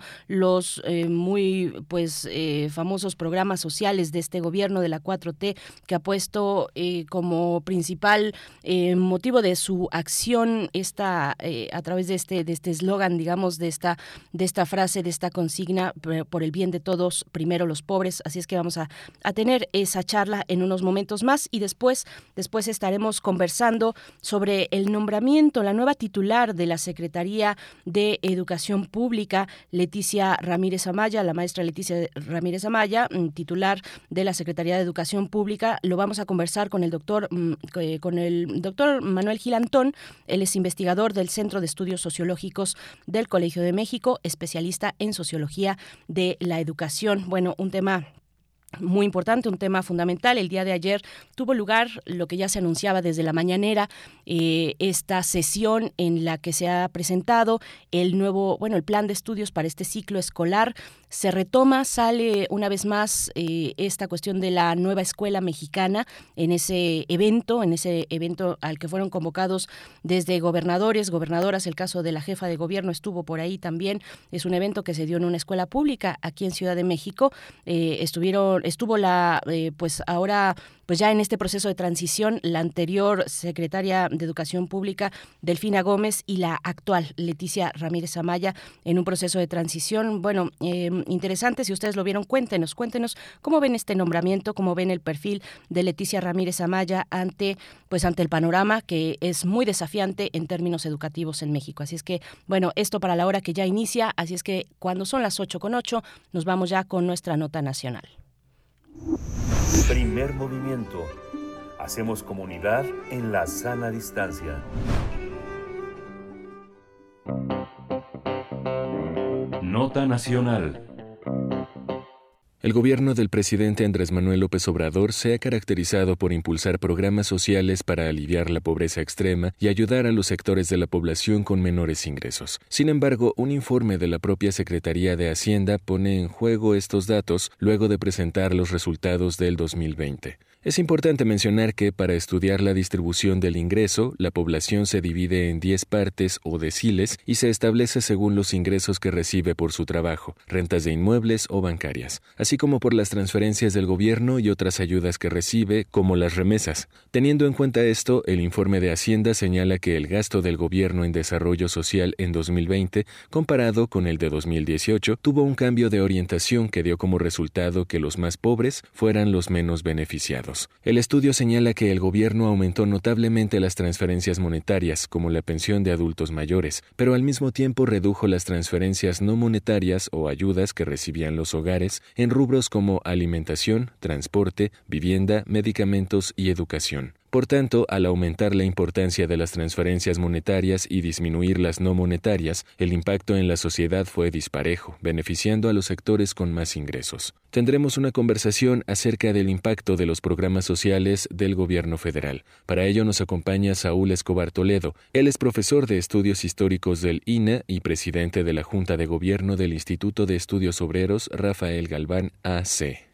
Gracias, profesor Saúl Escobar Toledo, por esta presencia en esta mañana con un tema tan interesante que hay que revisar, que hay que ver a través de las cifras de estos datos duros, pues que, eh, que, que, propone en este informe ya de hace algunos meses la Secretaría de Hacienda y Crédito Público. Te damos la bienvenida y te saluda Berenice Camacho en el micrófono. ¿Cómo estás? Buenos días. ¿Qué tal? Buenos días, Berenice. Muchas gracias por la invitación. Saludos al auditorio. Gracias. Pues, eh, ¿con, qué, ¿con qué empezar? Para tener, digamos, el, el, panorama claro de lo que vamos a conversar en esta mañana, eh, ¿qué, ¿qué factores tomar en consideración cuando hablamos de la distribución del ingreso? ¿Cómo entenderlo? Bueno, hay distintos enfoques que podemos aplicar, pero yo diría que uno de los más importantes es dónde están las prioridades del actual gobierno. Y las prioridades del gasto en materia social, por lo menos, están en el programa de adultos mayores y en las transferencias monetarias, mientras que eh, otros gobiernos han insistido más o han dado prioridad a las eh, transferencias no monetarias y a los programas focalizados contra la pobreza. Eh, estas dos visiones creo que tenemos que verlas con cuidado, porque la visión del actual gobierno tiene ventajas, tiene virtudes, eh, eh, es correcto que se haya vuelto universal el programa para adultos mayores, porque los adultos mayores eh, no tenían una red de protección como la tienen ahora con el programa. Y esto se debe, entre otras cosas, a, pero fundamentalmente a que los las jubilaciones bajo los programas de, de, de, las AFORES y todo este sistema de, pensiones contributivas, pues ha fallado, ha fracasado. Y porque mucha gente no cotiza a los institutos de seguridad social y por lo tanto no tiene derecho a una pensión porque trabaja en la economía informal, porque trabaja unos años y otros años no trabaja, porque cambia de empleo, etcétera. Entonces, ante este fracaso de las pensiones, contributivas que da el Seguro Social y las AFORES, bueno, más bien las AFORES eh, eh, privadas, eh, este nuevo sistema privatizado, ante este fracaso, pues el gobierno ha tenido que intervenir para crear un sistema de pensiones no contributivas pagadas con los impuestos de todos para sostener a los adultos mayores. Pero el problema es que eh, este programa ha crecido como el programa prioritario sin que otros programas de, de, eh, apoyo social hayan también crecido. Eh, entonces ha abandonado un poco o han tenido menos importancia otros programas que no sea el de adultos mayores porque no han tenido la misma importancia. Es cierto que este gobierno ha implantado otros programas sociales que también son importantes, sobre todo para los niños, como las becas o los programas de escuela primero y otros programas también para discapacitados, por ejemplo. Pero estos programas no tienen la misma importancia que el, programa para adultos mayores. El programa para adultos mayores se lleva casi las dos terceras partes de todos los programas sociales entonces, ahí lo que necesitamos o lo que parece necesario es un mayor equilibrio, darle más importancia también a otros programas dedicados sobre todo a la niñez y a la educación y no solo al programa de adultos mayores para que el gasto se reparta más equitativamente entre estos distintos programas y por lo tanto eh, los ah, beneficios no se concentren fundamentalmente en uno solo, sino también en otros destinados, como dije, a la niñez y a la educación, por ejemplo. Eh, esta es un poco la problemática que estamos o que se desprende del documento mismo que publicó Hacienda y que nosotros estamos comentando. También sería necesario revisar los programas no monetarios, eh, eh, las transferencias que hace el gobierno, por ejemplo, en la entrega de eh, o, el apoyo a alimentos, a transporte público, etcétera, que no paga en efectivo, sino que lo paga a través de este, darle eh, estos bienes a la población de manera más barata o de manera gratuita, eh, incluyendo también la educación. Entonces aquí también habría que ver, revisar el presupuesto y tratar de ver que algunos rubros han sido descuidados por ejemplo, la educación este año ha recibido menos recursos que el, anterior. Eh, eh, esperemos que esto se corrija, pero esto también afecta a, la distribución de los beneficios que da el gobierno. Entonces, digamos que esta es la problemática que nosotros este, debemos a partir de del informe mismo de la de la de la de la Secretaría de Hacienda que este, no se remite solo al, al gasto y al gasto social, sino también habla de los ingresos, de los impuestos y cómo afectan a, a la población eh, a partir pues de, de, la distribución del ingreso. Pero yo me concentré en este caso en el gasto porque pues considero que eh, este es un tema eh, que debe ser tratado eh, pues de manera muy atenta en, el, en, estos últimos años del gobierno de Andrés Manuel. Profesor Saúl Escobar, bueno, me, regreso a la cuestión, al punto de los adultos mayores como los más favorecidos en esta, en esta distribución eh, de, de, los ingresos, pero, y, me regreso porque los adultos mayores pues son una población eh, diversa y amplia. Eh, un programa como este para adultos mayores resulta en, en, en mejores y mayores ingresos para adultos mayores, ¿de qué sectores? De, ¿Cómo están, digamos, los sectores más desfavorecidos, más empobrecidos o más, o más pobres dentro de este grupo de población? Bueno, eh, en general, eh, como es un programa universal, beneficia a toda la población. Incluso el programa supone que los adultos mayores indígenas o en regiones indígenas pueden recibir el apoyo a una edad más temprana. Por lo tanto, se supone que eh, eh, habría proporcionalmente un mayor número de beneficiados entre la población indígena que en la no indígena. Sin embargo, a pesar de esta, eh, digamos, esta previsión del programa, que desde luego es positiva, según el, el, informe de Hacienda, se beneficia más a la población urbana que a la rural y más a los hombres que a las mujeres, porque a pesar de ser universal, no todos acceden a ella por distintas razones, porque no llega el programa a sus manos, porque no están enterados, porque eh, los, las autoridades no han podido eh, localizarlos, eh, en fin, por una serie de razones que no podemos aquí agotar, según Hacienda, el programa tiene también esta dificultad para, a pesar de ser universal en la ley, no llegar igual a todos. Por otro lado, eh, en la medida en que es universal también, pues hay algunos sectores que, de acuerdo a su situación, pueden estar o ser más beneficiados en general. Por ejemplo, los sectores de la población que gozaron o gozan de la seguridad social y se jubilaron eh, por medio de una FORE, de una eh, jubilación contributiva pueden recibir las dos jubilaciones, la jubilación contributiva que dan las AFORES y la no contributiva que da el gobierno mediante el programa de adultos mayores. Entonces, al recibir dos jubilaciones, pues obviamente se benefician más que otros sectores de la población que solo reciben la jubilación no contributiva que da el gobierno y no pueden acceder a la contributiva, la que da las AFORES, pues porque nunca trabajaron o trabajaron muy poco tiempo o, no lo hicieron eh, de manera asalariada, siempre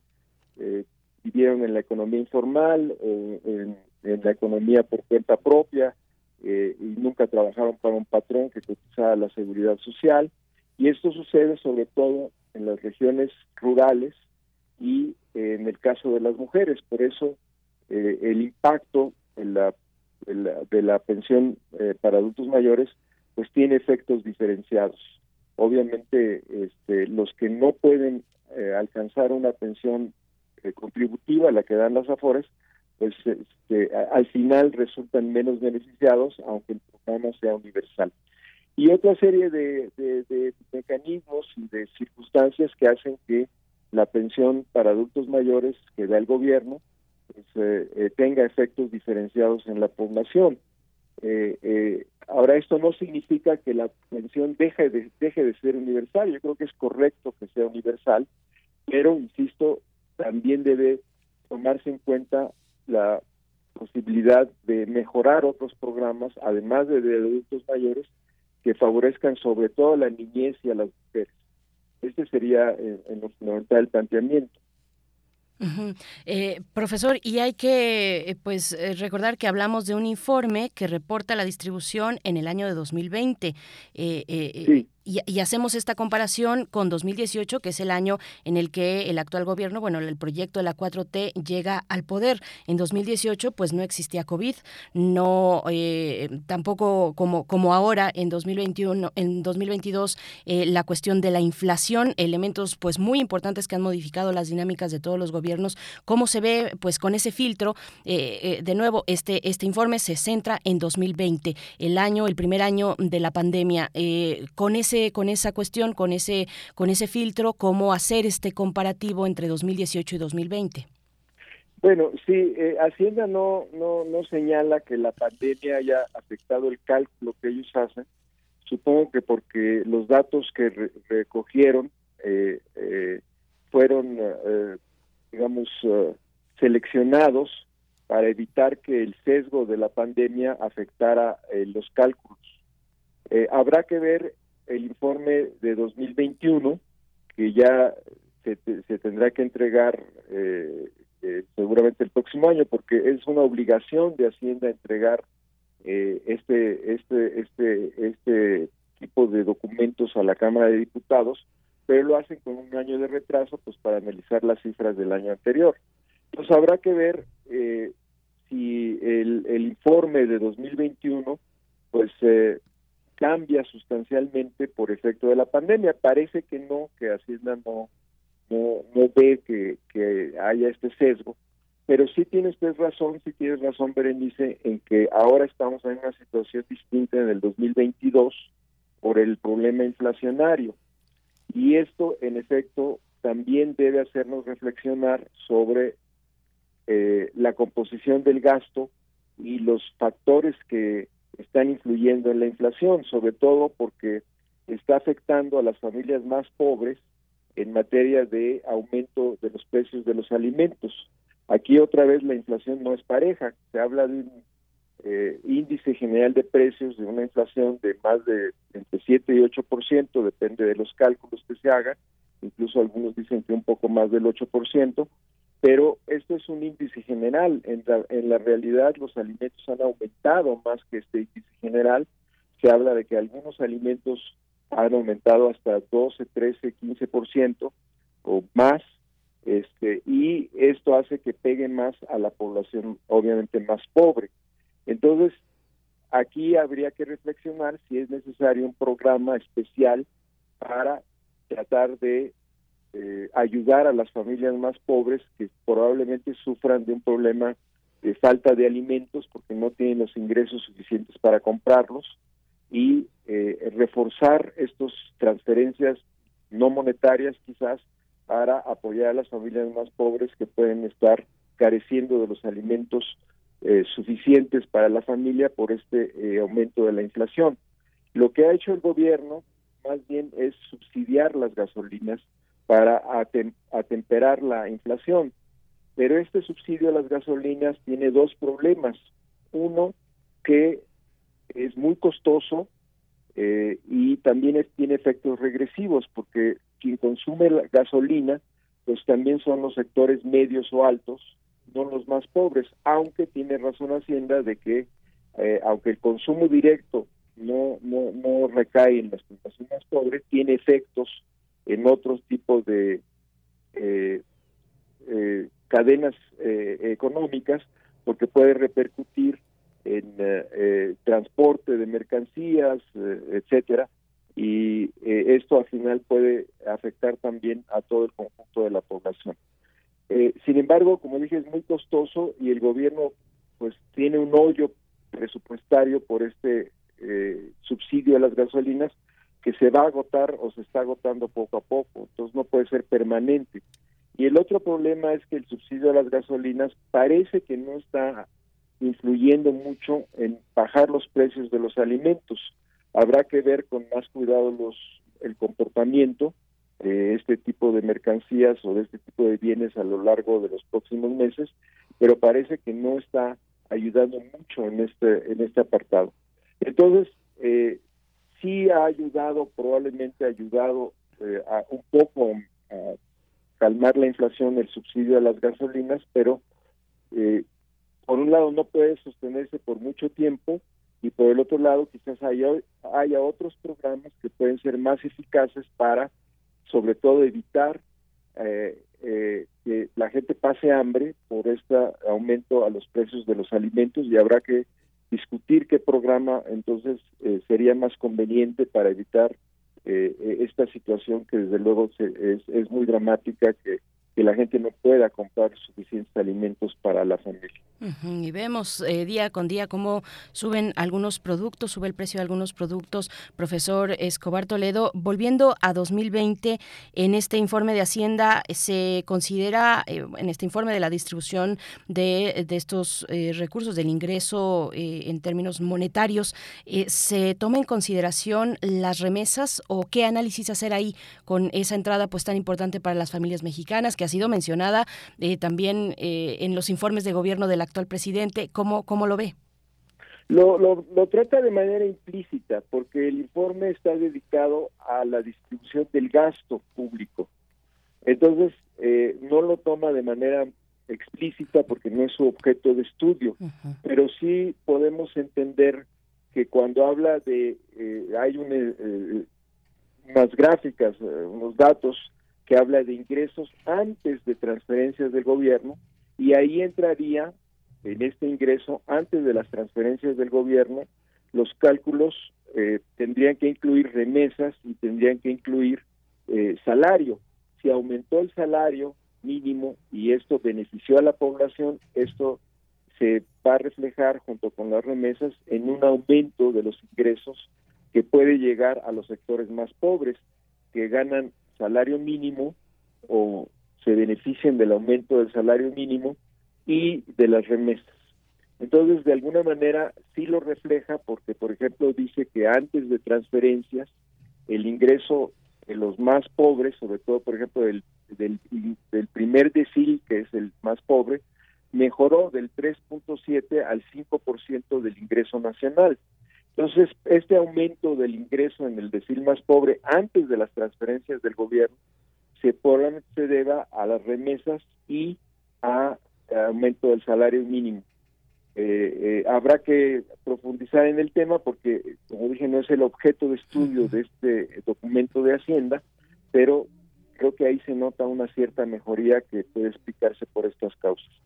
Habrá que recurrir a otros eh, documentos y a otros cálculos para ver si esto que estoy diciendo es cierto, pero es probable que las remesas cuenten eh, en, mejorar el ingreso de los más pobres en los primeros deciles de la población, por ejemplo en el 1, 2 y 3, donde sí hay una mejoría antes de las transferencias gubernamentales no, no sé si, si, esto se, explique. Sí, por supuesto, es, es complejo, nos lo pone en términos más, pues, más accesibles, más accesibles porque es, es complejo, son de entrada pues términos que hay, que hay que entender para poder después realizar el análisis, pero le pregunto igual, yo sé que de nuevo que es mucho más complejo de lo que de los términos en los que le pongo esta pregunta, que es una pregunta simple, pero eh, eh, eh, en su consideración se cumple o no esta premisa, esta, este estandarte del gobierno actual que dice por el bien de todos primero los pobres se cumple, ¿no? ¿En qué medida y cómo hacer para llegar también, digamos, en el contexto de este informe,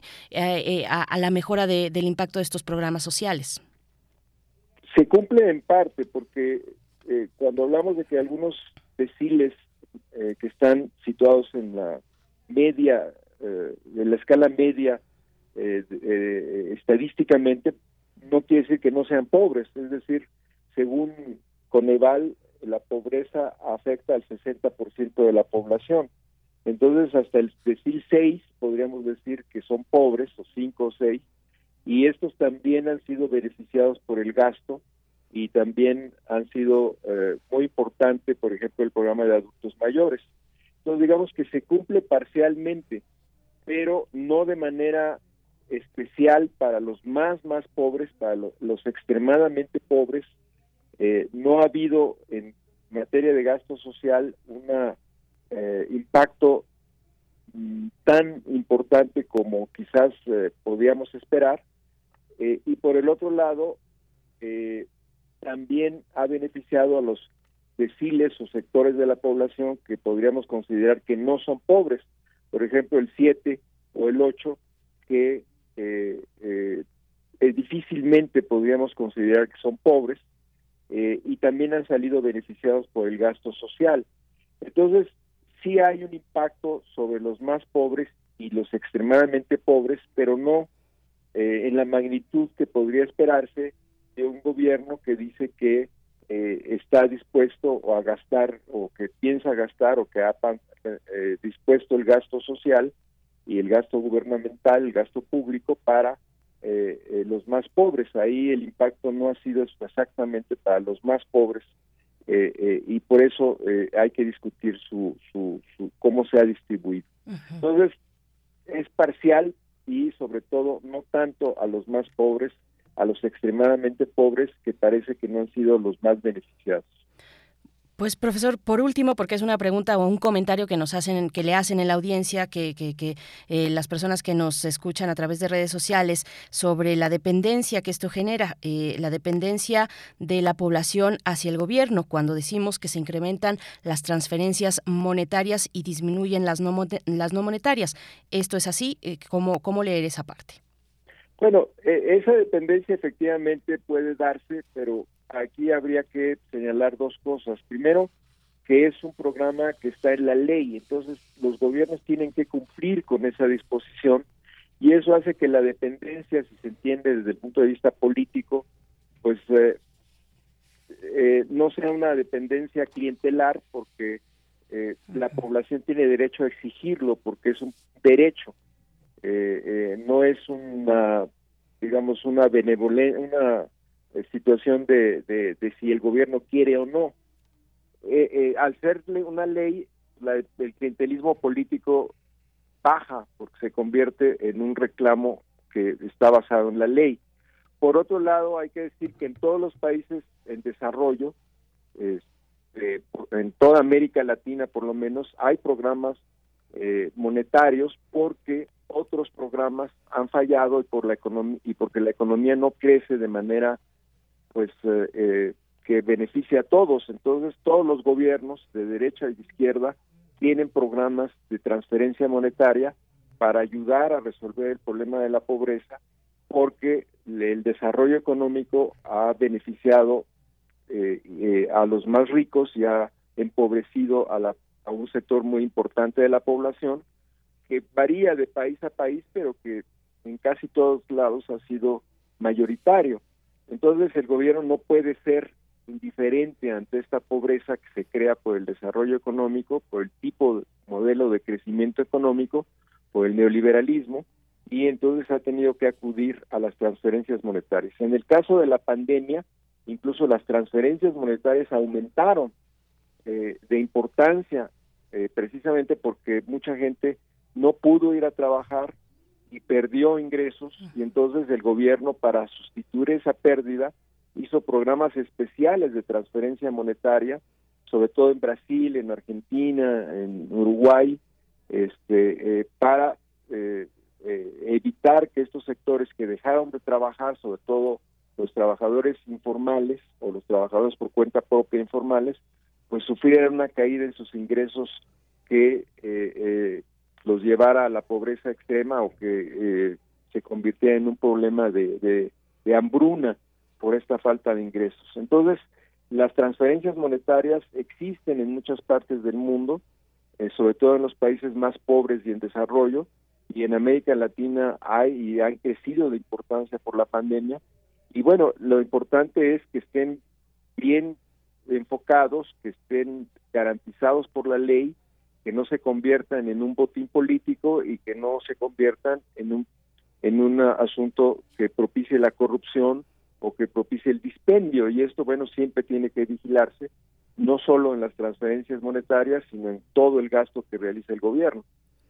Pues, eh, profesor Saúl Escobar Toledo, le, agradecemos como siempre por, por esta claridad, por esta participación, por aportar además desde una manera pues propositiva precisamente en esta cuestión. Podemos leerle en eh, www.suracapulco.mx, ahí está una eh, entrada que ha realizado con este análisis los programas sociales del gobierno para los más pobres. Es el título de esta entrada. Le agradecemos y ojalá tengamos oportunidad de encontrarnos próximamente. Profesor, muchas gracias. nada más, este, también tengo un blog que es saulescobar.blogspot.com y ahí también este tengo eh, mis eh, eh, ocurrencias, mis escritos, por si quieren consultarlos. Y muchas gracias, Berenice. Al contrario. Muy amable de tu parte. Al contrario, profesor, muchas gracias. saulescobar.blogspot.com también pueden encontrar estas entregas ahí. Vamos a ir con música, 8 con 36 minutos. El camino es la propuesta de la producción en esta mañana y está a cargo de Alex Inte, creo que nunca había sonado por acá.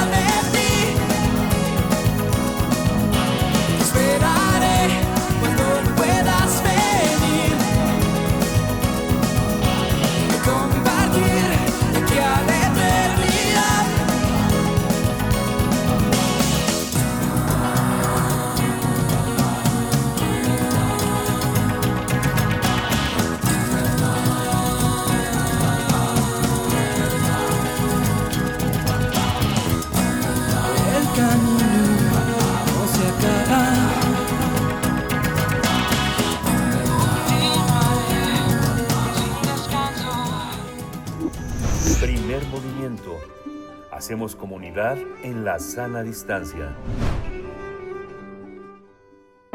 Nota del día.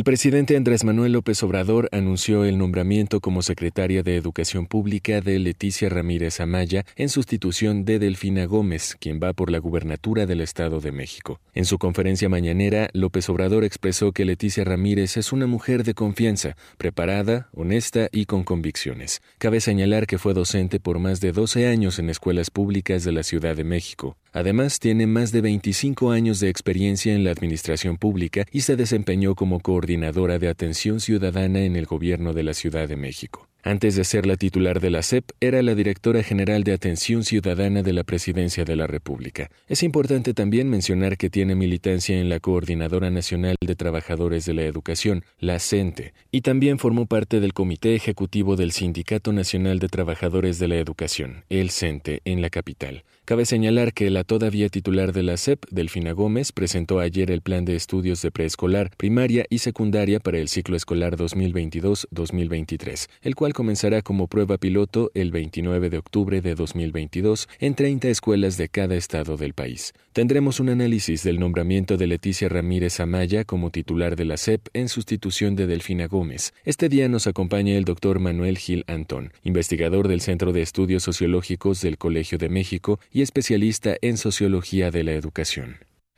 Doctor Manuel Gilantón, con mucho gusto le damos la bienvenida, como siempre, a este espacio para hablar de esta cuestión tan importante. Le saluda Berenice Camacho al micrófono, hoy en ausencia de Miguel Ángel Quemain, pero bueno, estamos aquí para escuchar, para escuchar, para dialogar sobre este tema, digo, fundamental y pues bueno, que está en este punto, en este punto de un cambio de la titularidad de la Secretaría de Educación Pública. ¿Cómo se encuentra, doctor? Eh, muy bien, Berenice, muy buenos días, muy buenos días a la audiencia y siempre es un gusto estar con ustedes. Gracias, doctor. Pues le propongo empezar con un, con un balance, con su interpretación de la gestión de la maestra Delfina Gómez. Eh, pues, ¿qué destacar del contexto que le tocó afrontar a la maestra? Eh, yo creo que la, la forma de valorar la gestión de una secretaria o un secretario de Educación Pública eh, residiría en, la, en el análisis de las iniciativas, los programas, la forma de conducir a la Secretaría, la capacidad de innovación, etcétera. Y yo creo que hay dos aspectos que yo podría eh, señalar como saldo desde mi punto de vista de su gestión. El primero es que no podemos nosotros ah, aislar la valoración de su trabajo sin el contexto de la pandemia. Eh, es decir, tanto la última etapa del licenciado del maestro Montezuma como la de la maestra Delfina eh, fue eh, estuvo atravesada por la pandemia. Y creo que en la manera en que se respondió al, a este evento tan eh, vamos tan brutal en el sentido más profundo de la palabra tan intempestivo y cruel y tratar de en ello continuar con los vínculos pedagógicos podemos encontrar quizá la primera la primera beta para el análisis.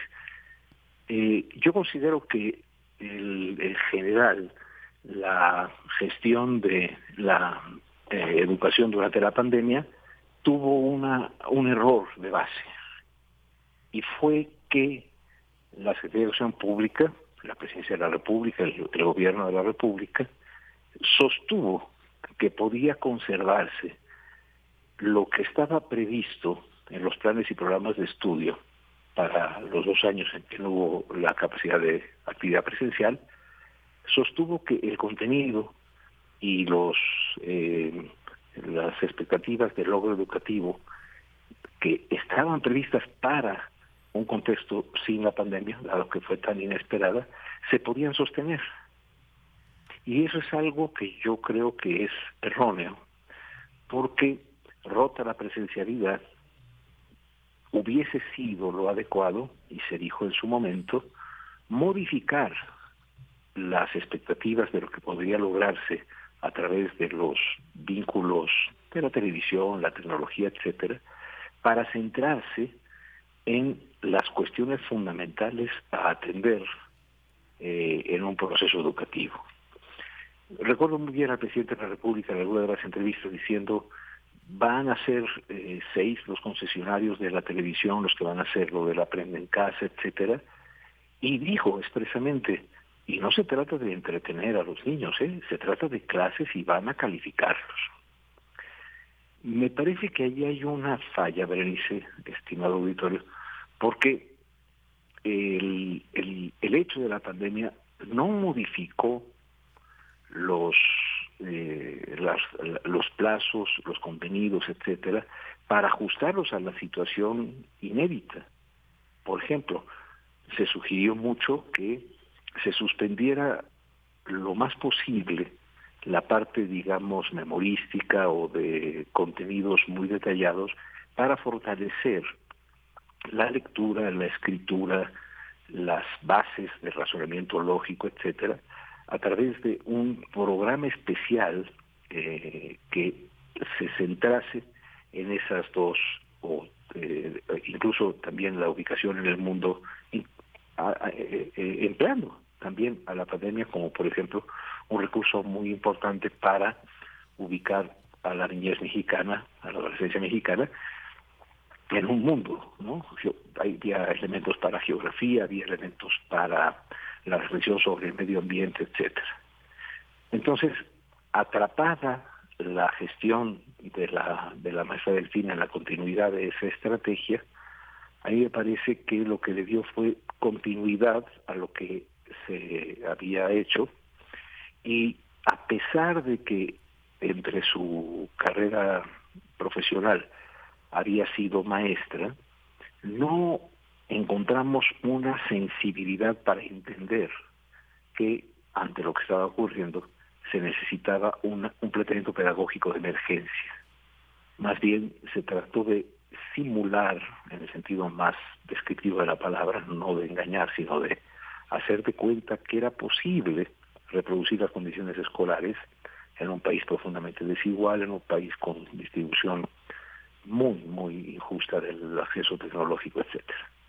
Entonces, esa primera cuestión, yo diría, no fue eh, cubierta con la expectativa que teníamos muchos de nosotros de que su experiencia docente le haría muy sensible a decir, oigan, esperen, en esta situación no podemos continuar como si hubiese clases normales, y menos a través de unos eh, actores o personas que hacían redes de maestros y maestras para explicar contenidos de una forma unidireccional, digamos, a través de, de, la, televisión, ¿no?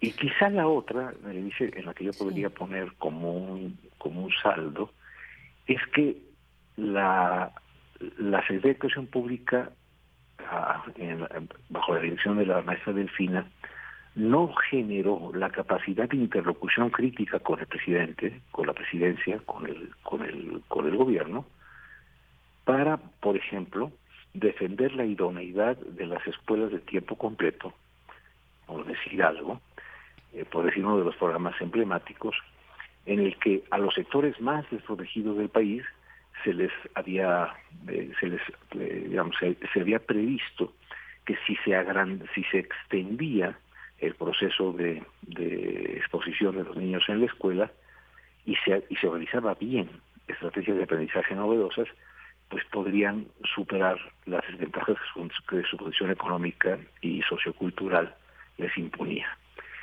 Yo esperé durante el tiempo de la gestión de la maestra Delfina definiciones que derivaran más y que además fuesen, estuviesen basadas no solo en su experiencia, sino en la consulta y en el trabajo detenido con eh, maestras y maestros que tenemos muchísimos, con pedagogos y pedagogas de excelente calidad para poder hacer algo que, digamos, nos hiciese sortear en la medida de lo posible la pandemia.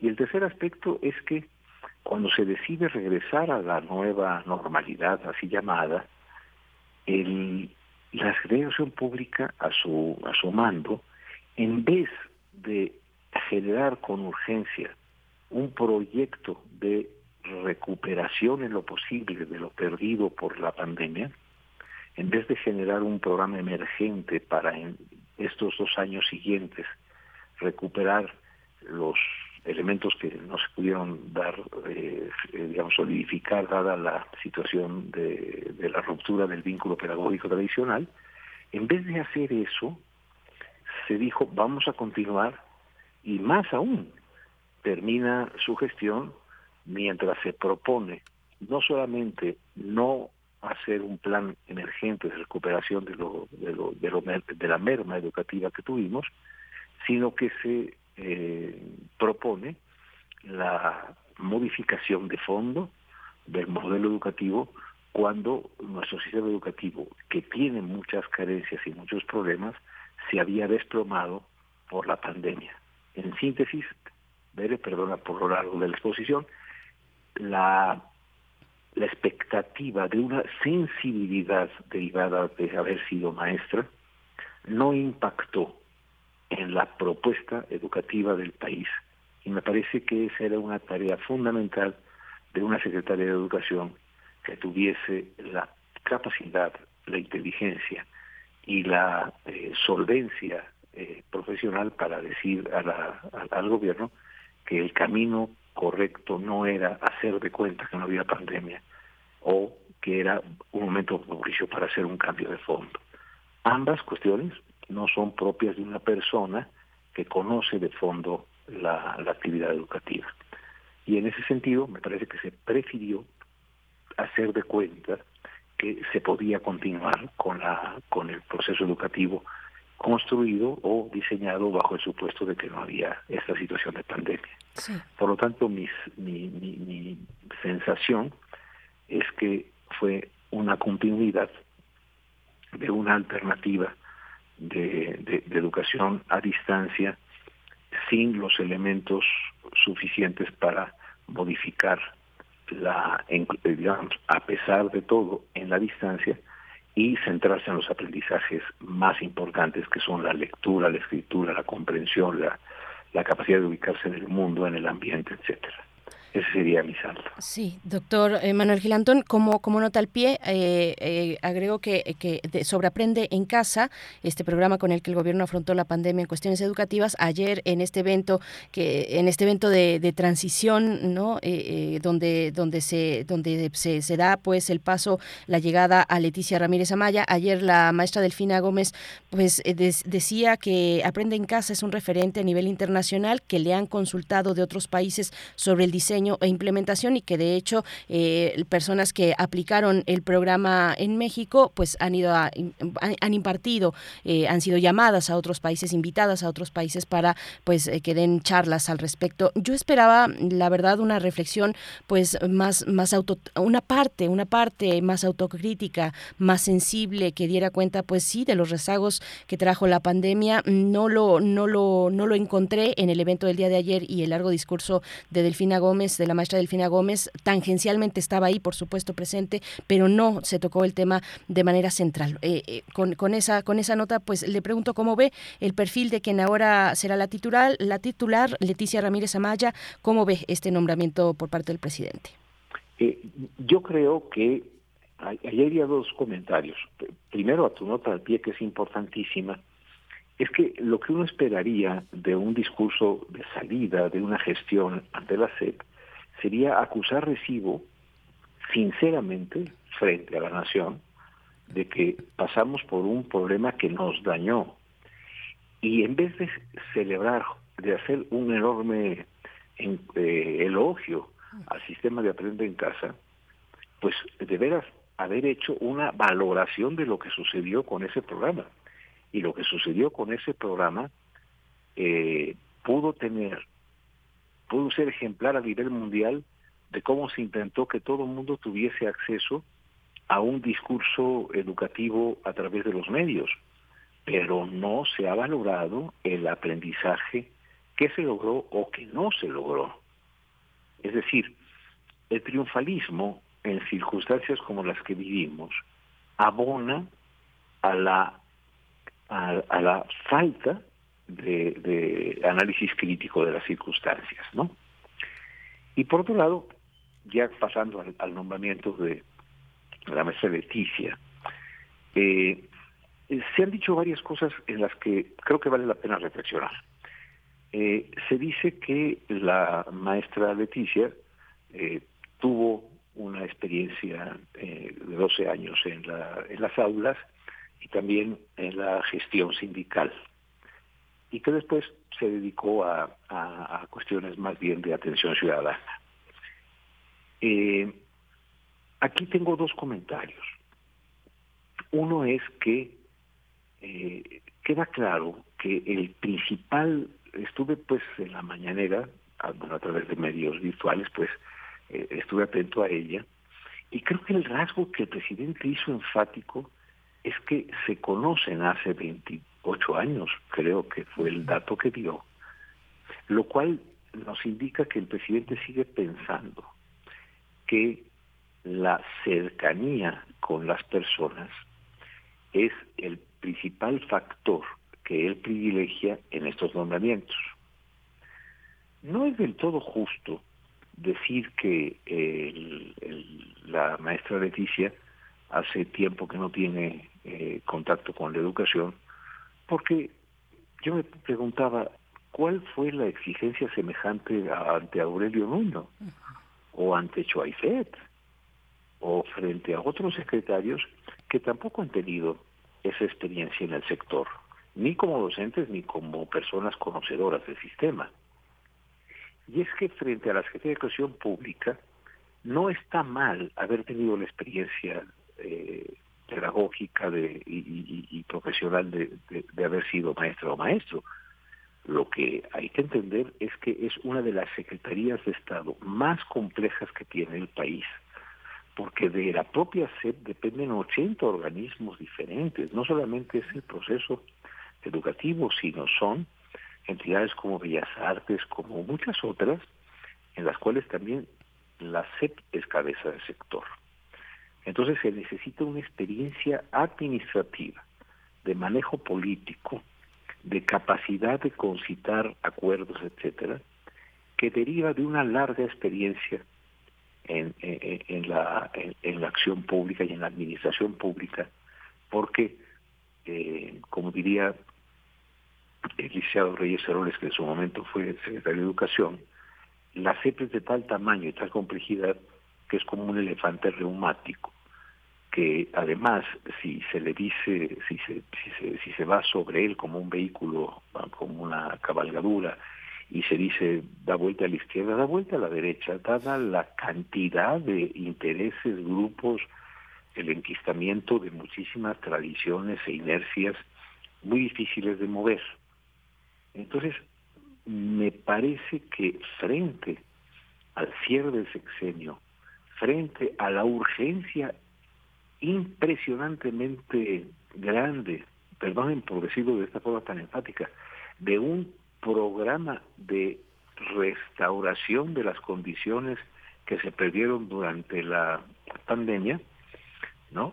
Este, se necesitaba, yo creo, un perfil muchísimo más capacitado para ello y en el cual no se prefiriera la eh, cercanía eh, el proyecto del presidente, sino la capacidad en el proyecto de la nación, la capacidad en el proyecto del país para generar nuevos escenarios ante la eh, para resolver la, la pandemia. Y por otro lado la capacidad para modular y poner a discusión de una manera muchísimo más pausada la pertinencia o no de la transformación tan profunda que está proponiendo eh, un sector de la Secretaría, en este caso con la vocería del doctor Marx Arriaga. Es decir, necesitamos entender que tenemos un trancazo, para decirlo muy gráficamente, en los avances educativos de las niñas, los niños y los adolescentes, y por otro lado, seguimos teniendo un golpe brutal en la infraestructura, una desigualdad espantosa en el acceso al conocimiento, que hizo que la pandemia se viviese de modos muy desiguales, ante lo cual necesitamos un proyecto de, de, atención a lo que nos sucedió. Y por otro lado, que quizá no es momento de hacer una eh, un, un, proyecto de transformación de esa naturaleza como el que propone el doctor Arriaga, cuando lo que tenemos es que estabilizar al sistema para luego, con mucha calma, meditar en las posibilidades de su renovación. Pues doctor Manuel Gilantón, vamos a, quedarnos con esa reflexión, con ese balance, ese análisis, si nos permite más adelante en otro momento, ya una vez que se ponga también en marcha el, programa piloto del nuevo plan de estudios que se anunció ayer, pues ojalá tengamos oportunidad de volver, de volver al tema, de revisarlo, de reflexionar con usted. Le deseamos por el momento pues un, excelente día. El tiempo es desarrollador también en radio. Muchas gracias, doctor Manuel Gilantón. Bernice, muchísimas gracias por su paciencia y eh, que esté muy bien. Al contrario, es una riqueza poder escucharle, doctor Manuel Gilantón. Nosotros vamos a hacer la pausa de la hora, nos despedimos de Radio Nicolaita, 9 de la mañana, vamos al corte. Síguenos en redes sociales. Encuéntranos en Facebook como Primer Movimiento y en Twitter como arroba PMovimiento. Hagamos comunidad.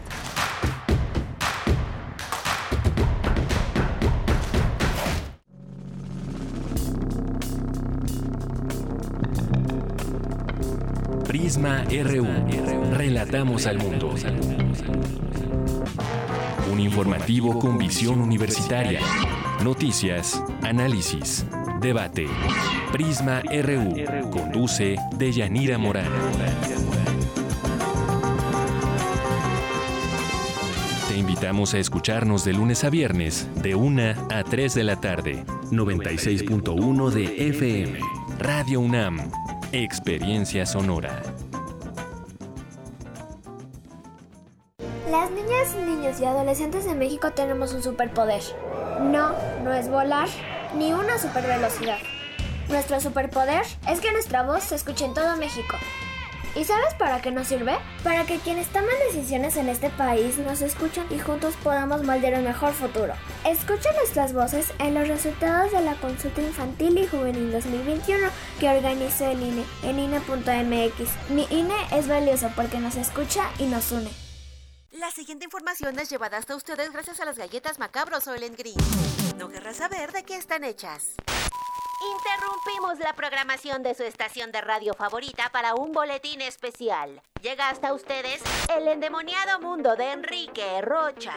El Museo Panteón de San Fernando tendrá una exposición sobre serie B y ciencia ficción mexicana. Macabro 21, del 17 al 28 de agosto 2022. Visita macabro.com.mx. Soy María Amalia Fernández y para seguir construyendo igualdad los invito a sumarse a la décima temporada de Escuchar y Escucharnos, todos los miércoles a las 10 de la mañana por el 96.1 de FM. Escuchar y Escucharnos, Construyendo Igualdad, décima temporada, a partir del 7 de septiembre. Radio UNAM. Experiencia sonora. Encuentra la música de primer movimiento día a día en el Spotify de Radio UNAM y agréganos a tus favoritos.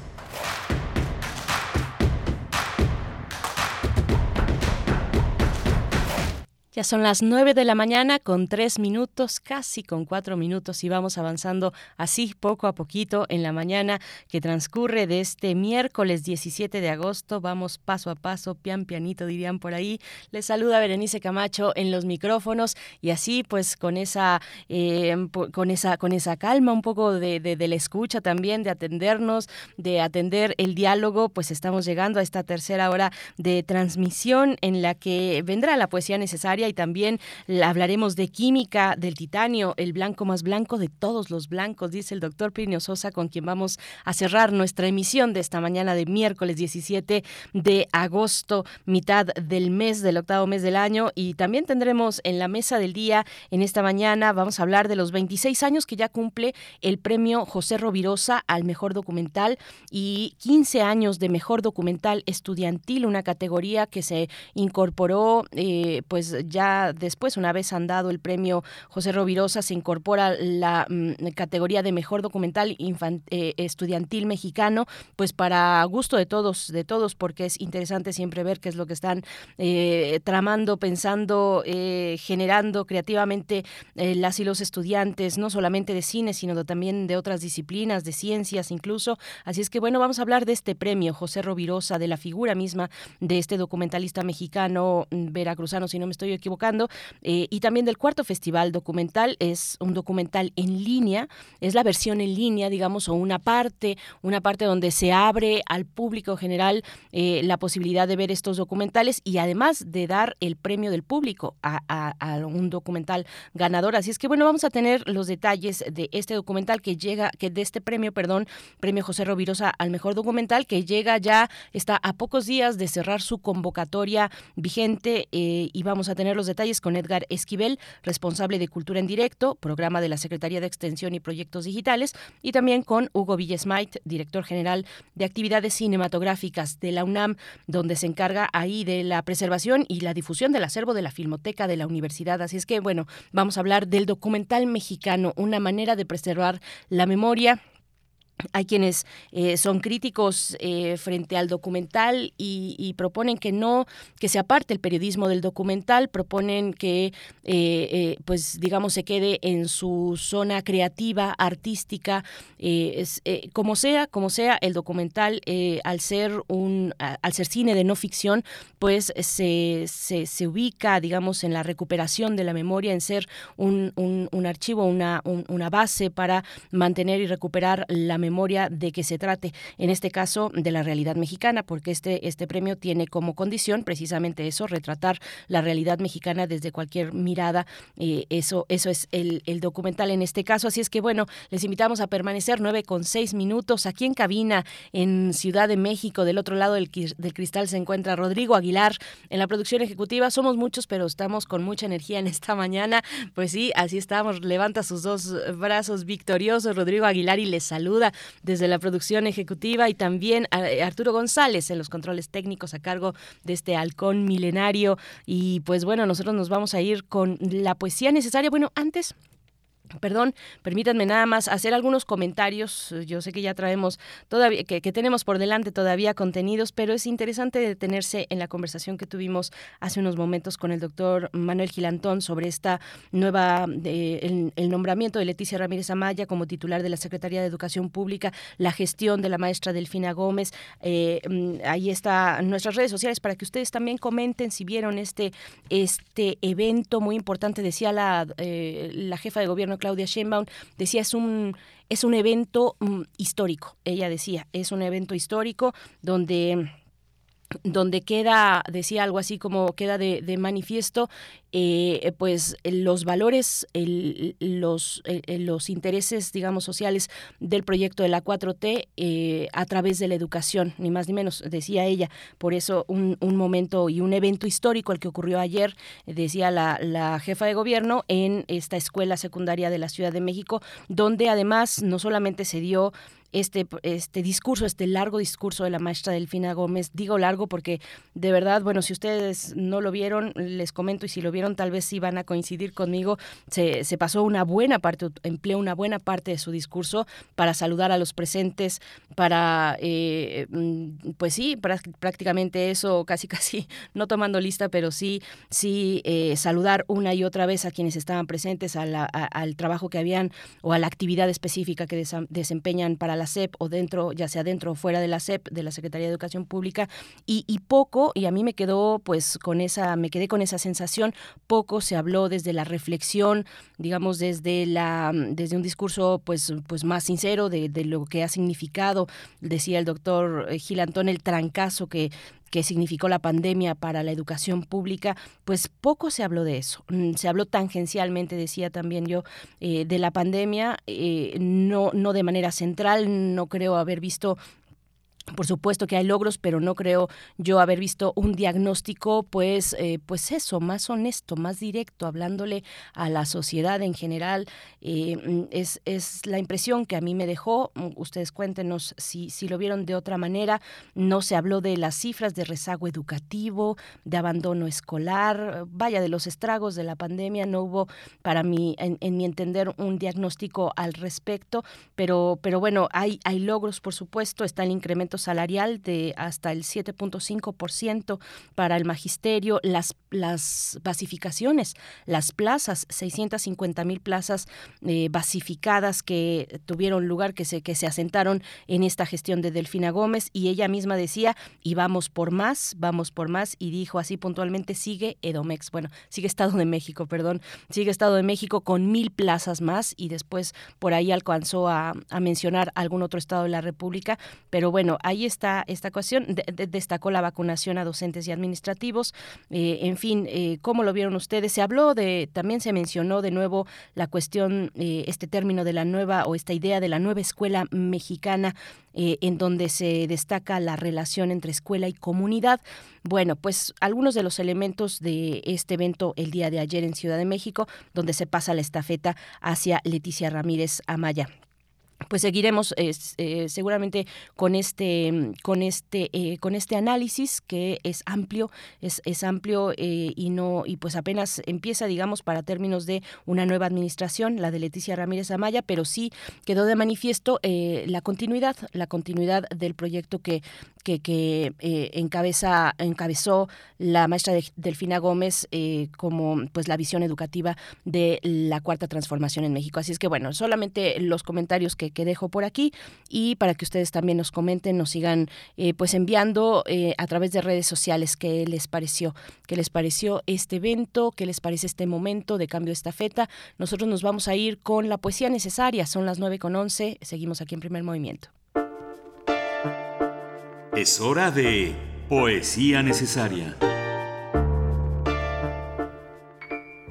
Pues elegí este poema en realidad por su título. Me gustó la palabra. Me gusta la palabra y hace mucho que no la, no la escuchaba o no la leía. Es la palabra azogue.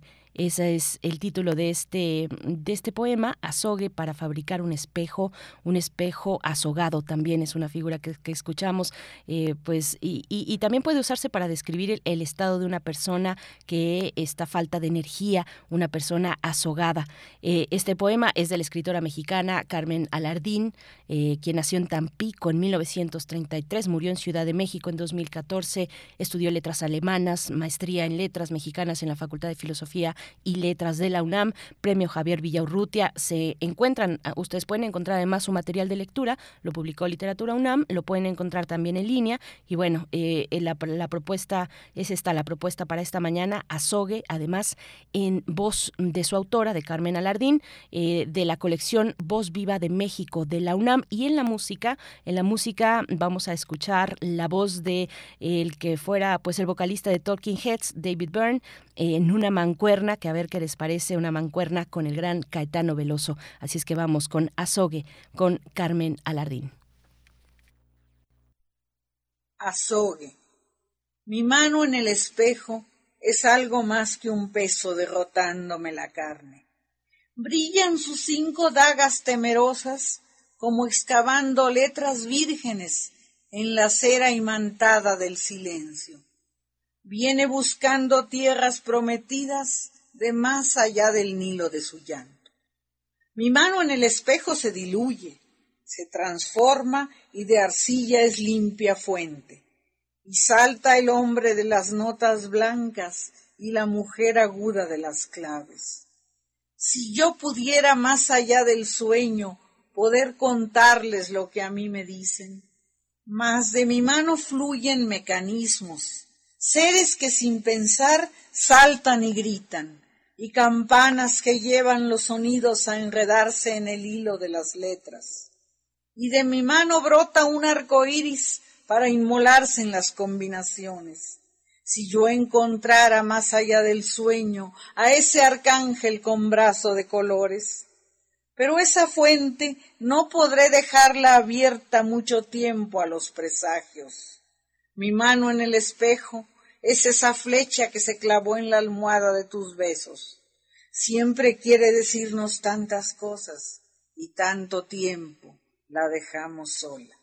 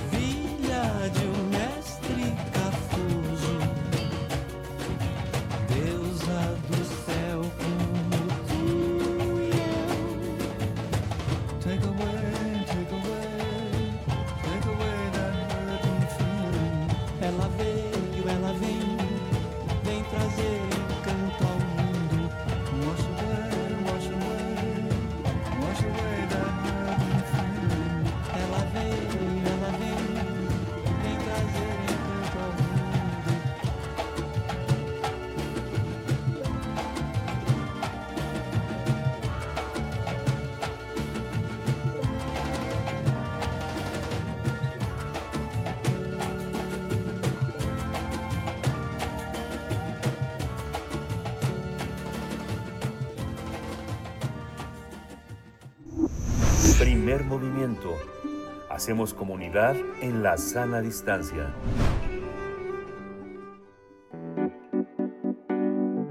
La mesa del día.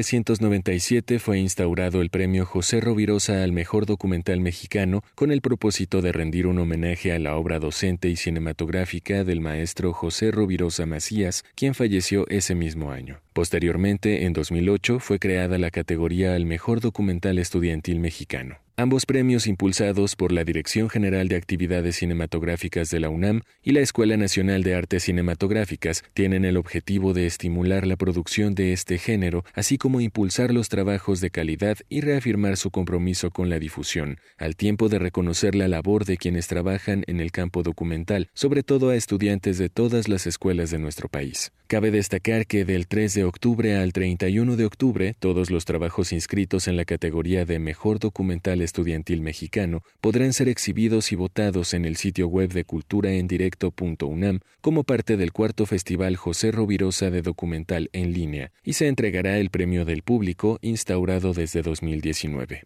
La convocatoria está abierta a todas las obras cinematográficas que no pertenezcan al género de ficción, sin restricción en las líneas temáticas, siempre y cuando aborden cualquier aspecto de la realidad mexicana. Podrán participar las obras documentales filmadas en soporte analógico o digital totalmente terminadas que hayan sido realizadas entre el 2 de junio de 2021 y el 1 de junio de 2022 por mexicanos o extranjeros residentes en el país al momento de la realización del documental. El periodo de registro de materiales será a partir de la publicación de la convocatoria y hasta el 26 de agosto de 2022 tendremos una charla sobre el premio José Rovirosa y el cuarto Festival de Documental en Línea. Nos acompañan Edgar Esquivel, responsable de Cultura en Directo, programa de la Secretaría de Extensión y Proyectos Digitales, quien nos hablará sobre el cuarto Festival de Documental en Línea. Y también con Hugo Villa Smith, director general de actividades cinematográficas de la UNAM, donde se encarga de la preservación y difusión del acervo de la Filmoteca de la universidad. Agradecemos a nuestros dos invitados en esta mañana, Hugo Villa Smite y Edgar Esquivel. Gracias por estar, gracias a ambos por estar pues con esta buena noticia y ya acercándose el día del cierre de la convocatoria de este vigésimo sexto premio José Rovirosa al mejor documental. Eh, empezamos la charla, gracias a los dos, Hugo Villa Smite. Pues eh, te pregunto cómo, bueno, les saluda Berenice Camacho, hoy no está Miguel Ángel Quemain, pero les deja también sus saludos. Eh, Hugo Villa Smite, ¿cómo, ¿cómo llega este festival a 26 años de de, existencia. Muy buenos días. Muy buenos días, pues eh, con mucha fuerza. Alegremente el, la tarea de hacer documentales se ha eh, vuelto mucho más eh, sencilla. Ya la gran maquinaria industrial que se necesitaba para hacerlo se ha reducido a tener un teléfono celular más o menos en buenas condiciones, que tenga cámara y, y voluntad y una historia que contar. creo que eso es una de las cosas más virtuosas y pues eso, muy contentos también de, de que este eh, eh, de que este premio siga caminando de la mano, por supuesto, del, eh, de la ENAC, eh, la Escuela Nacional Cinematográfica, a quien le agradecemos muchísimo el seguir eh, colaborando mano a mano con la Filmoteca en, en este proceso. El maestro Rovirosa eh, fue eh, egresado del Centro Universitario de Estudios Cinematográficos, antecesora, antecesor de la actual ENAC. Ahí también eh, trabajó como secretario administrativo, director, secretario técnico y fue profesor titular. Enseñó a generaciones de, de realizadores eh, muy notables y también él mismo eh, tiene por ahí una cantidad considerable de un en un formato además de, documental que eh, quizá estamos eh, volviendo a visitar y, volviendo a conocer que es el cortometraje y el mediometraje documental cosa que eh, pues es también muy interesante no entonces estamos muy contentos de volver sobre este concurso de seguirlo haciendo todos los años y emocionados para ver qué es lo que empezamos a a recibir este, este año. Así es, hasta el 26 de agosto está abierta esta convocatoria, si no estoy equivocándome en la fecha. Eh, Edgar Esquivel, gracias también, bienvenido. Pues bueno, qué trabajo tan interesante, siempre propositivo desde Cultura en Directo. Por favor, eh, cuéntanos cómo, pues, qué ha significado este camino para Cultura en Directo, este camino que llega a la cuarta edición de eh, la versión en línea, del festival en línea, así también para el premio del público, abrir, abrir este espacio documental para el público en general. Edgar Esquivel, buenos días, cuéntanos. Hola, buenos días, Berenice. Saludos al auditorio, maestro Bobilla. Este, pues para Cultura en Directo ha sido muy estimulante eh, y muy agradecidos con, Filmoteca que, nos invitó a este a sumarnos a una renovación que plantearon de, pues, uno de los festivales más antiguos en términos de documental y para nosotros significó impulsar lo que significa también la cultura desde el mundo. Es decir la ventana que se abre para todos los chicos que participan en la categoría estudiantil en cultura en directo. Este año será la cuarta edición. Comenzamos en 2019 hemos exhibido 72 documentales no en las tres ediciones anteriores. Permanecen en línea los los más votados son 14 actualmente cuatro de la edición de 2019 cinco de la edición de 2020 cinco eh, cinco de la edición de 2021 y para nosotros significó justamente pues, re- reforzar esa parte con la que ya vivimos y es nuestra cotidianidad el mundo digital. Entonces digo la pandemia vino a, a reforzar que la cultura también desde el mundo digital se puede realizar se puede disfrutar y significa una ventana más de entretenimiento de conocimiento y de expresión para todos sobre todo para las promesas de que- de realizadores para los jóvenes cineastas que buscan una forma de expresión en el cine muy muy significativa y muy valedera. Hugo Villasmait, pues, pues estos 26 años, en estos 26 años el premio se ha nutrido, ha crecido, es como dice Edgar Esquivel, el premio, pues eh, uno de los premios más longevos en el género documental en México, 26 años en los que se suma la categoría, hace 15, eh, la categoría del mejor documental estudiantil mexicano al que hace referencia Edgar Esquivel y también esta posibilidad de abrirlo al público en general con la edición en línea que está en su cuarto, eh, en su cuarto año. ¿Qué significa esto, este eh, ensanchamiento, esta posibilidad, esta apertura hacia otros públicos, hacia otros creadores, los estudiantes universitarios al centro de esta posibilidad? Hugo Villasmait, cuéntanos. Por supuesto, es una eh, oportunidad magnífica desde por ahí de 2008 de, de debutar, de debutar teniendo una eh, una obra reconocida por la propia universidad, además de que se se pueda haber hecho dentro del eh, marco de producción que tiene la universidad, pero reconocida por la universidad. Y digo, para que nos demos una idea del, calibre de, de, creación y de, y de escalón que significan una carrera, eh, eh, en una carrera incipiente, entre otras personas que han ganado este premio están eh, Betsabe García, Everardo González, eh, Carolina Corral, eh, Blanca Guerra, que ha ganado por ahí un, eh, una mención honorífica, eh, Mari Carmen eh, Merino, Diego Ruiz, Evelyn Susana, eh, me explico, entonces, si uno revisa esos nombres y, y- se da cuenta de cuáles son los, los documentales más eh, potentes, más interesantes, más profundos, mejor hechos, pues probablemente encuentre a nombres que han ganado en este eh, eh, premio y por supuesto que han participado ya en la versión estudiantil eh, eh, y en el y en el festival que se hace en línea, ¿no? Y entonces tienen una oportunidad formidable. Quienes crean el documental, por supuesto de que lo vean los públicos y de que se relacionen con él y que le y que les contesten, ¿no? De, encontrar una cantidad considerable de, de público que quizá en las salas tradicionales no encontrarían. Eh, y, y de lado, por supuesto, también muy importante que este esfuerzo eh, eh, que hace eh, eh, Cultura en Directo tiene eh, ese, esa virtud que a nosotros como público pues, nos permite ver eso, la creación de documental muy reciente, muy relevante, con algunas búsquedas estéticas y, y narrativas que, que están fuera de la norma, el documental tradicional que vemos en los grandes medios, que son personitas hablando a cámara, ¿no? Entonces, creo que ahí hay una, una gran oportunidad tanto para quienes nos gusta ver cine y cine documental y entender nuestro mundo a partir de ello, como para quienes lo eh, quieren hacer y quieren contarnos esas historias y esas miradas que les que les resultaron relevantes y por las que eh, eh, pues eso quedaron un poco embelesados, ¿no? Y, y Edgar Esquivel, pues viene oportunamente la edición en línea en tiempos de pandemia, con un tino pues casi premonitorio, ¿no? Eh, eh, podríamos decir, eh, ¿cómo ha sido ese camino, esa oportunidad de precisamente abrir a los estudiantes y al público en general, insisto, porque eh, hay que hablar más adelante del premio al público, del premio del público, eh, hay, que, hay que hablar de ello, pero la pandemia, este, esta edición virtual en tiempos de pandemia, ¿qué ha significado para ustedes esta oportunidad, Edgar?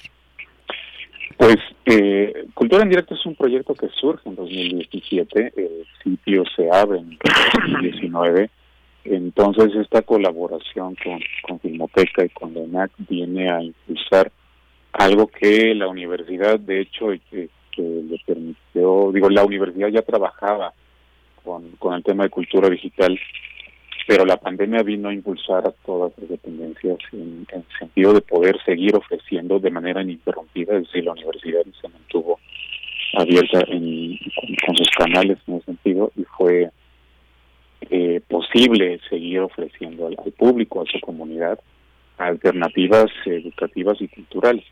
Entonces, pues para Cultura en Directo, el haber podido sumarse a esta a esta iniciativa, ¿no? Desde 2008 que se abrió la categoría estudiantil y con la posibilidad de que el premio pudiera votar en el, sitio, pues era involucrar aún más a académicos en, en una misma dirección y con la posibilidad de, de disfrutar este, la creación artística, la creación cultural desde otra perspectiva y con otros medios, no con medios que además no son enteramente cotidianos.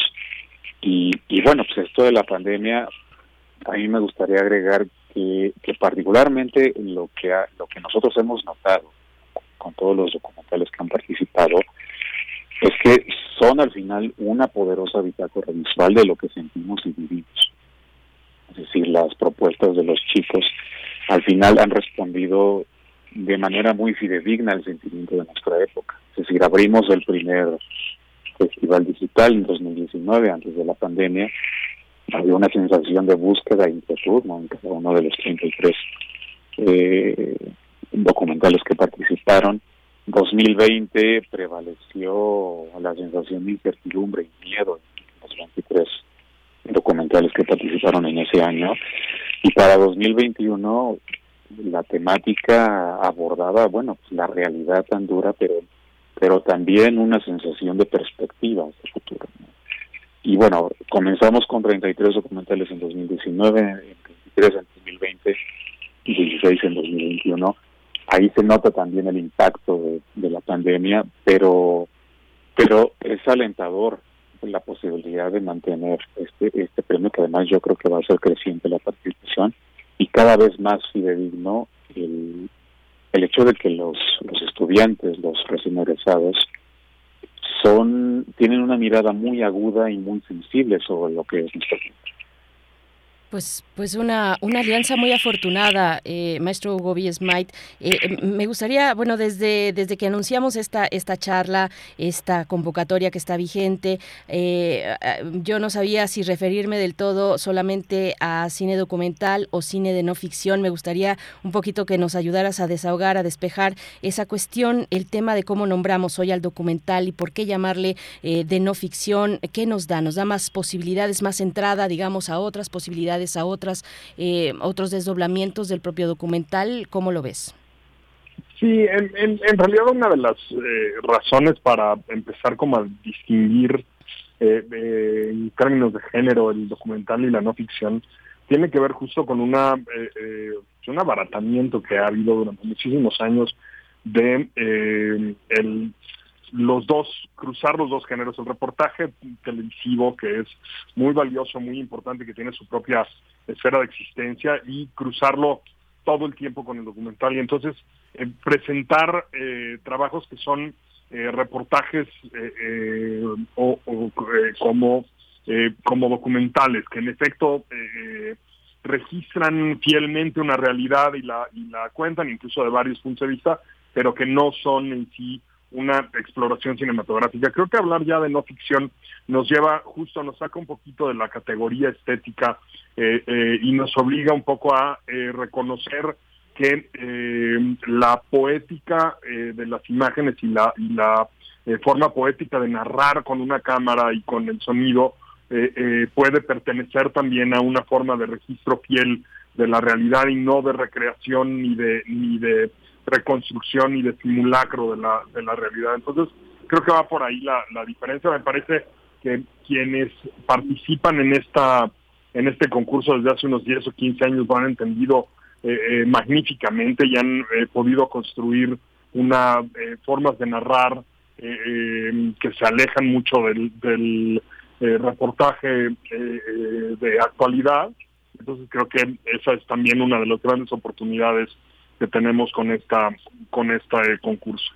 Me, voy a seguir contigo, eh, Hugo, Hugo Villa, con esto para no sacar, para no detener ese hilo, porque nos dices, bueno, el eh, llamarle eh, eh, cine de no ficción eh, o no, sacar o no la categoría, digamos, o, sacarle dentro de esa categoría central estética, porque hay voces que se orientan, pues, a volver a ello, a volver a lo estético esencialmente, y que prefieren tal vez o, dicen, bueno, hay que dejar, por ejemplo, al periodismo fuera del, del documental, eh, y, sabemos, bueno, que, que, que el origen del documental puede venir de cualquier lugar, no solamente desde la experiencia directamente del cine, desde la instrucción cinematográfica, sino también desde la ciencia con muchísimo éxito, desde cualquier otro referente, desde el periodismo, por ejemplo, como menciono. ¿Cómo ves esta parte, eh, el periodismo y otras disciplinas u otras ciencias fuera o dentro del documental? ¿Es un debate? ¿Es un debate resuelto? ¿Cómo lo ves? Es siempre es un debate. Yo creo que nunca se resolverá. Me parece además muy bien que no se resuelva nunca. Eh, justo como el como el cine es un arte liminal es un arte que llega cuando todas las demás formas de expresión artística ya están razonablemente consolidadas. Creo que eh, también en ese sentido eh, eh, es mucho más fluido en términos de, de, de formatos y de y, y en términos estilísticos. Entonces eh, eh, creo que por ahí el, cine tiene esa esa virtud. También lo hemos estado viendo hace algunos años por ejemplo el, el, teatro también ha empezado a usar el, el concepto de, de realidad por completo y empiezan a hacer eh, bueno no empiezan hace muchos años ya que hay generaciones enteras que ya hicieron este formato que se llama teatro verbatim, que es teatro a partir de eh, grabaciones y testimonios directos eh, tomados de quienes son protagonistas de esas historias y eh, recreados por actores en los escenarios, ¿no? Entonces, sí creo que la, la, la fluidez en términos de esos eh, eh, de esas categorías se le da mucho al cine. Cuando se hace bien es muy notable y es y es algo que siempre resulta una experiencia disfrutable y que comparte con nosotros. Eh, eh, pues eso, las características importantes del arte, que es el, el eh, enseñarnos el, eh, eh, un mundo y el hacernos empáticos con quienes lo protagonizan, ¿no? El, el no necesariamente compartir la, historia y la forma de vida de quienes, eh, de, de lo que estamos viendo, pero sí entenderla y, y acercarnos a ella a partir de eso, ¿no? De las imágenes. Eh, Edgar Esquivel, y bueno, con esta categoría de estudiantes que, que cumple 15 años, si no me estoy equivocando, eh, 15 años la categoría al mejor documental estudiantil mexicano, ¿cómo se ve esta categoría, esta incorporación de las y los estudiantes a este premio, al, al premio en línea, José Rovirosa?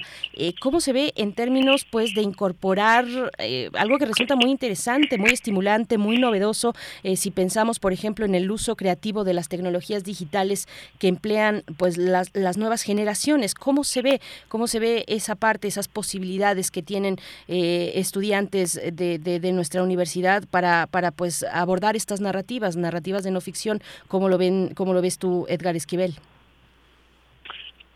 Pues al final es expandir la posibilidad de contar una historia, como lo precisó el, maestro es decir, podemos contar historias en papel y lápiz todavía, ¿no? Este, pero esa misma inquietud, esa misma necesidad de expresión permanece y aprovechamos y creo que es lo que hacen los, chicos de una manera estupenda, eh, muy curiosa, muy comprometida y con un compromiso hacia con ellos mismos, ¿no? En primer lugar, eh, antes que con la realidad, con ellos mismos, con su entorno. Entonces esa inquietud, esa necesidad de seguir contando historias, ellos la van, la siguen explorando y siguen luchando por, manifestar eso que ellos sienten, eso que ellos eh, piensan, anhelan y al final hay un aprovechamiento estupendo de esos recursos nuevos que, pues, que como generación tienen a mano. ¿no? Eh, y en este sentido, efectivamente puede ser desde un celular, este, ya tienen esa posibilidad, entonces eso incrementa el, vamos a decir las, la, capacidad de producción de cada uno de los participantes es cada vez menos, cada vez menos limitante o cada vez tiene menos limitaciones. Al contrario hay más estímulos y eso significa pues por supuesto un reto un reto mayúsculo para ellos y que al menos por lo que nosotros hemos visto por los materiales que compiten lo resuelven de una manera muy muy imaginativa y, y, pues por supuesto que también significa un reto para los espectadores. El reto es doble tanto para los que producen y crean como para los que miran.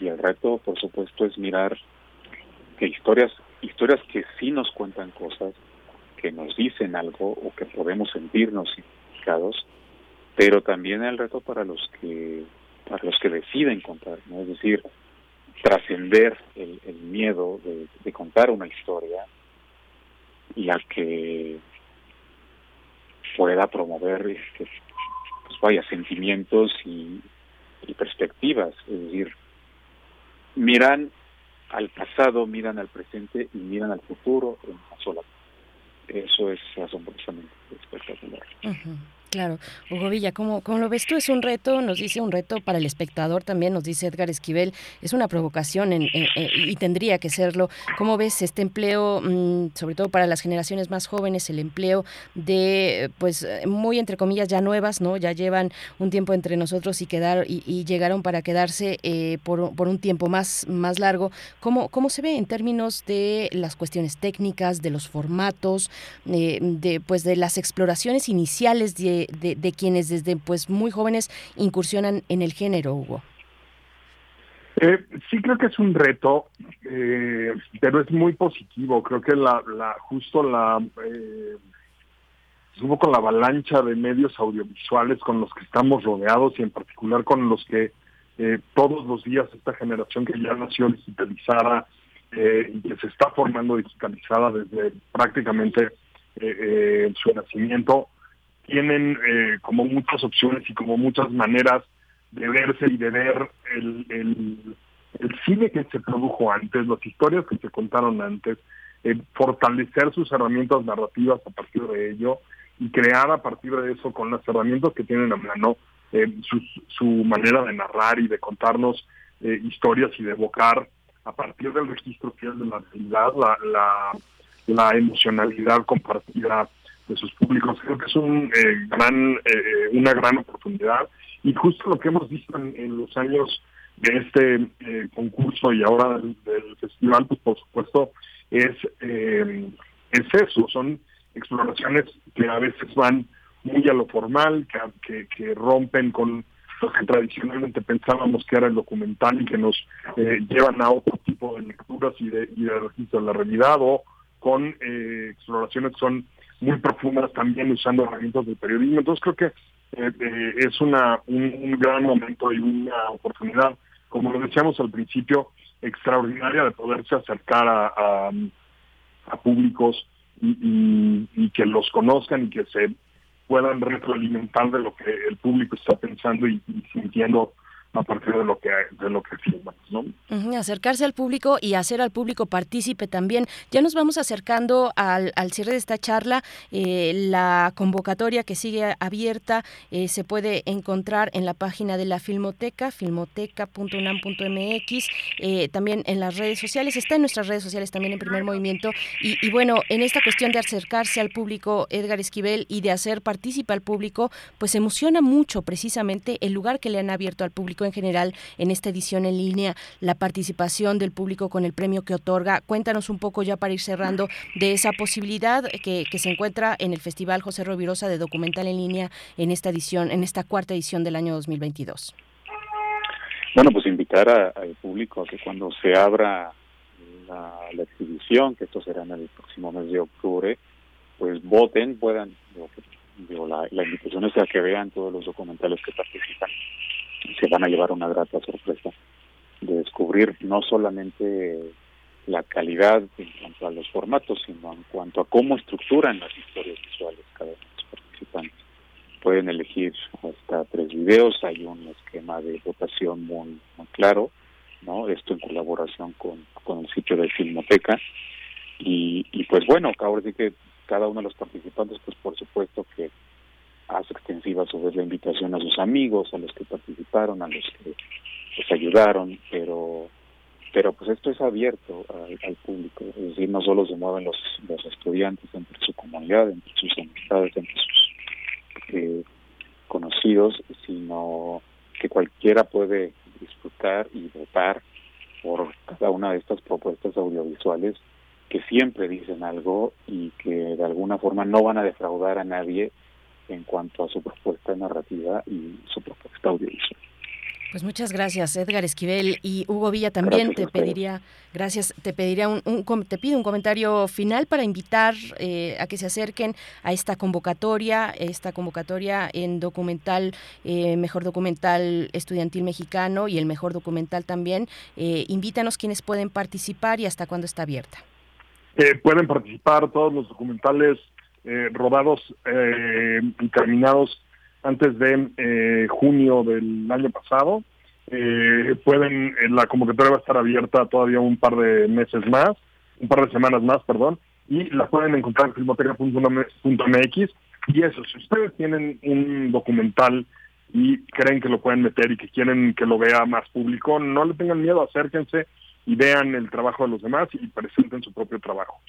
Pues les agradecemos a ustedes esta oportunidad, eh, les deseamos lo mejor, enhorabuena por esta expansión del festival del, del premio José Rovirosa al mejor documental, también mejor documental estudiantil mexicano y el cuarto festival de documental en línea José Rovirosa. Muchas gracias Hugo Villesmait, gracias por esta participación y hasta pronto.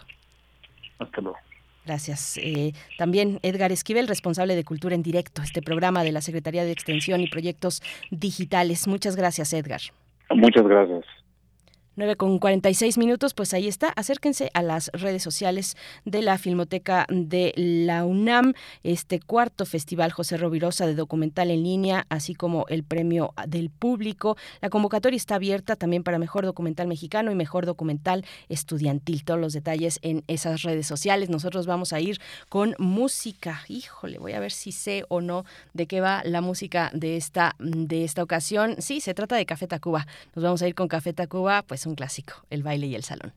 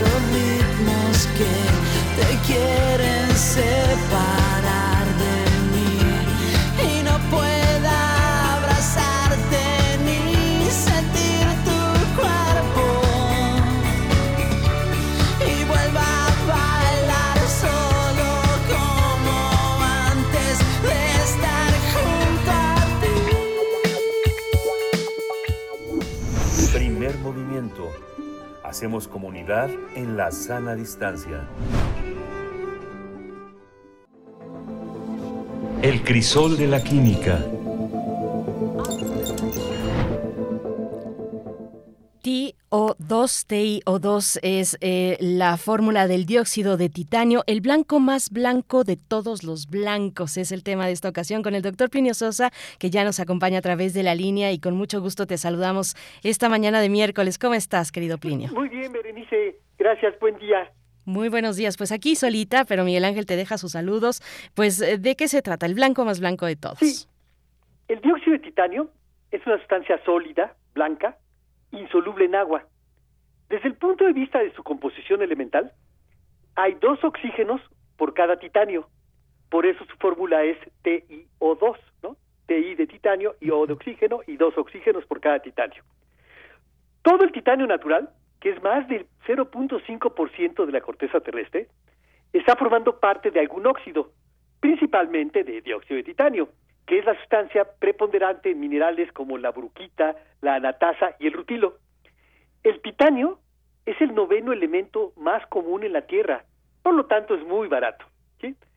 Es químicamente muy estable. Únicamente reacciona con sustancias muy reactivas, como el ácido sulfúrico o el ácido fluorídrico. Sin embargo, no reacciona con la mayoría de los ácidos y bases, es muy estable a todo dar. Además refleja la mayoría de la luz visible. Esto hace que sea opaco y que tenga un color blanco casi perfecto.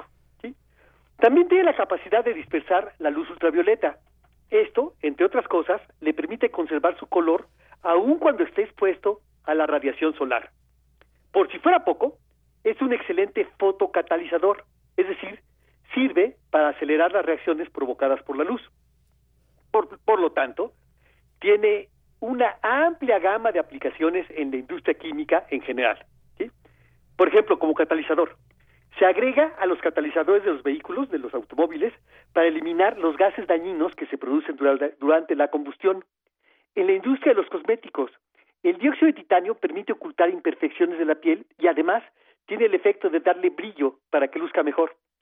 En la industria farmacéutica es usado también ampliamente porque al ser un material opaco que dispersa la radiación ultravioleta, impide que jarabes y medicamentos sean degradados por la luz. Ayuda, pues. Por la misma razón, se usa en la industria alimentaria. Alarga la vida de los alimentos porque los aísla, no permitiendo el paso de la luz, que los puede descomponer. En la industria del papel, eh, con el dióxido de titanio se puede fabricar un papel más blanco, más opaco y más brillante. Muchos plásticos se vuelven frágiles y se decoloran debido a la acción de la luz, pero el dióxido de titanio permite extender la vida útil de una gran variedad de plásticos y cauchos. En los protectores solares, es curioso, ¿no? Porque, en efecto, el dióxido de titanio dispersa la radiación ultravioleta, pero también es opaco, ¿sí? Lo cual, si usáramos el dióxido de titanio tal cual, ¿sí? Pues lo que haría sería dejar pintada la piel de blanco, ¿sí? Pero eh, si se muele muy finamente, ¿no? Que quede muy, muy, muy finamente dividido, entonces ese polvito finamente dividido, ese sí es transparente a luz visible y entonces puede agregar al protector solar y entonces este solamente eh, dispersa la luz ultravioleta, pero deja pasar la luz visible y se ve el color de la piel tal cual, ¿no? También se utiliza en la industria de la cerámica, en la manufactura del cemento blanco, en el coloreado del lule y como agente para el tratamiento de agua. Pero sin lugar a dudas, su principal aplicación es como pigmento. El dióxido de titanio es el pigmento más habitualmente utilizado en el mundo porque les proporciona a los productos finales opacidad, una brillante blancura y además protección. Los pigmentos de dióxido de titanio se utilizan en la producción de pinturas, productos textiles, plásticos, papel, tintas de impresión, cosméticos, alimentos, medicinas, por ejemplo las píldoras y las tabletas, y en la mayoría de las pastas de dientes. También se utiliza como agente blanqueador y para hacer más opacos los esmaltes de porcelana. Su opacidad y su gran estabilidad le dan una gran duración a la pintura o a cualquier revestimiento. Ningún otro pigmento blanco posee la capacidad de conservar su color como la que tiene el dióxido de titanio. Y una reflexión final. Es opaco y es transparente. Refleja la luz visible, pero dispersa la radiación ultravioleta. La pintura y el arte no serían lo mismo sin el dióxido de titanio. Tampoco los libros, las vajillas, los acabados, los carteles, los tatuajes, ni nada que necesite el color blanco. El mundo de los colores, hechos por nosotros, los Homo sapiens, los artificiales, no sería lo que es sin el blanco de, de titanio. El dióxido de titanio, el blanco más blanco de todos los blancos. Pues con muchos superpoderes que tiene el dióxido de titanio, de verdad, con una, con un, con, con, usos muy variados y no sabía que era, el, bueno, no sabía mucho de lo que nos estás contando y entre ello eh, los datos que desconocía, el noveno elemento más común en la Tierra, además, y muy cercano para quienes empleamos el pincel o la brocha, la claro, brocha gorda, ¿no? Doctor Pinio Sosa, pues gracias, como siempre, por, por ilustrarnos, por hacerlos de esta, por hacerlo de esta manera, de esta manera lúdica. Te deseamos una excelente semana y nos encontramos encontramos el próximo miércoles. Un saludo también a tus a tus alumnos que ya están por allá eh, contigo en la facultad, profesor. Muchas gracias. Claro que sí, gracias, Bere, y nos encontramos de hoy en ocho. Así es, de hoy en ocho. Pues ahí está el, dióxido de titanio, el blanco más blanco de todos los blancos, de verdad, tiene superpoderes, eh, dispersa la luz ultravioleta, en fin, todo lo que nos ha enlistado esta mañana el doctor Plinio Sosa. Y con esto nos vamos a despedir. Ya faltan pocos minutos para las 10 de la mañana. Eh, les invitamos, como siempre, a permanecer aquí en Radio UNAM con toda la programación a lo largo de este día, miércoles 17 de agosto. Y pues nos encontramos el día de mañana aquí en primer movimiento poquitos minutos después de las 7 estaremos de nuevo con ustedes si así nos lo permiten. Mañana es jueves, jueves de mundos posibles y bueno, pues todos los contenidos que tenemos preparados para ustedes en este en, en, la emisión de mañana. Por ahora nos despedimos con música que ya está sonando por ahí. Manu Chao, me gustas tú. Pues bueno, dedíquensela a quien ustedes quieran en esta mañana de miércoles. Se despide de ustedes Berenice Camacho en nombre de todo el equipo. Gracias. Esto fue Primer Movimiento, El Mundo desde la Universidad. 11 de la noche en San Salvador, El Salvador. 11 de la noche en Managua, Nicaragua. Me gustan los aviones, me gustas tú. Me gusta viajar, me gustas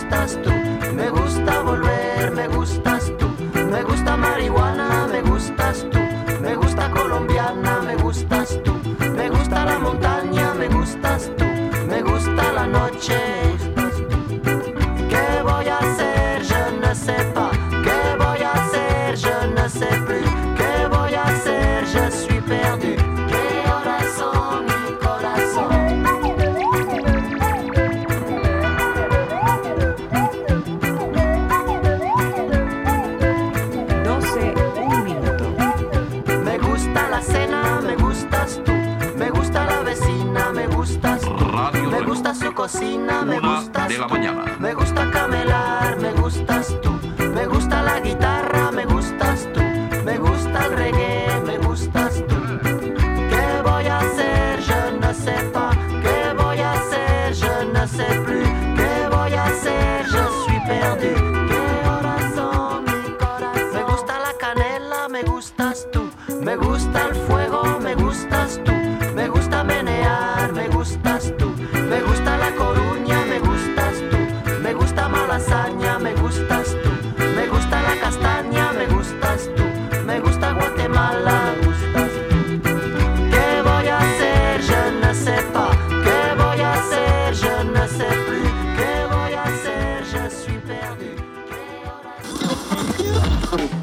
Radio UNAM presentó Primer Movimiento. El mundo desde la universidad. Con Berenice Camacho y Miguel Ángel Gemain en la conducción. Rodrigo Aguilar y Violeta Berber, producción. Antonio Quijano y Patricia Zavala, Noticias. Miriam Trejo, Coordinación de Invitados. Tamara Quirós, Redes Sociales. Arturo González, Operación Técnica. Locución, Tessa Uribe y Juan Staca. Quédate en sintonía con Radio UNAM. Experiencia sonora.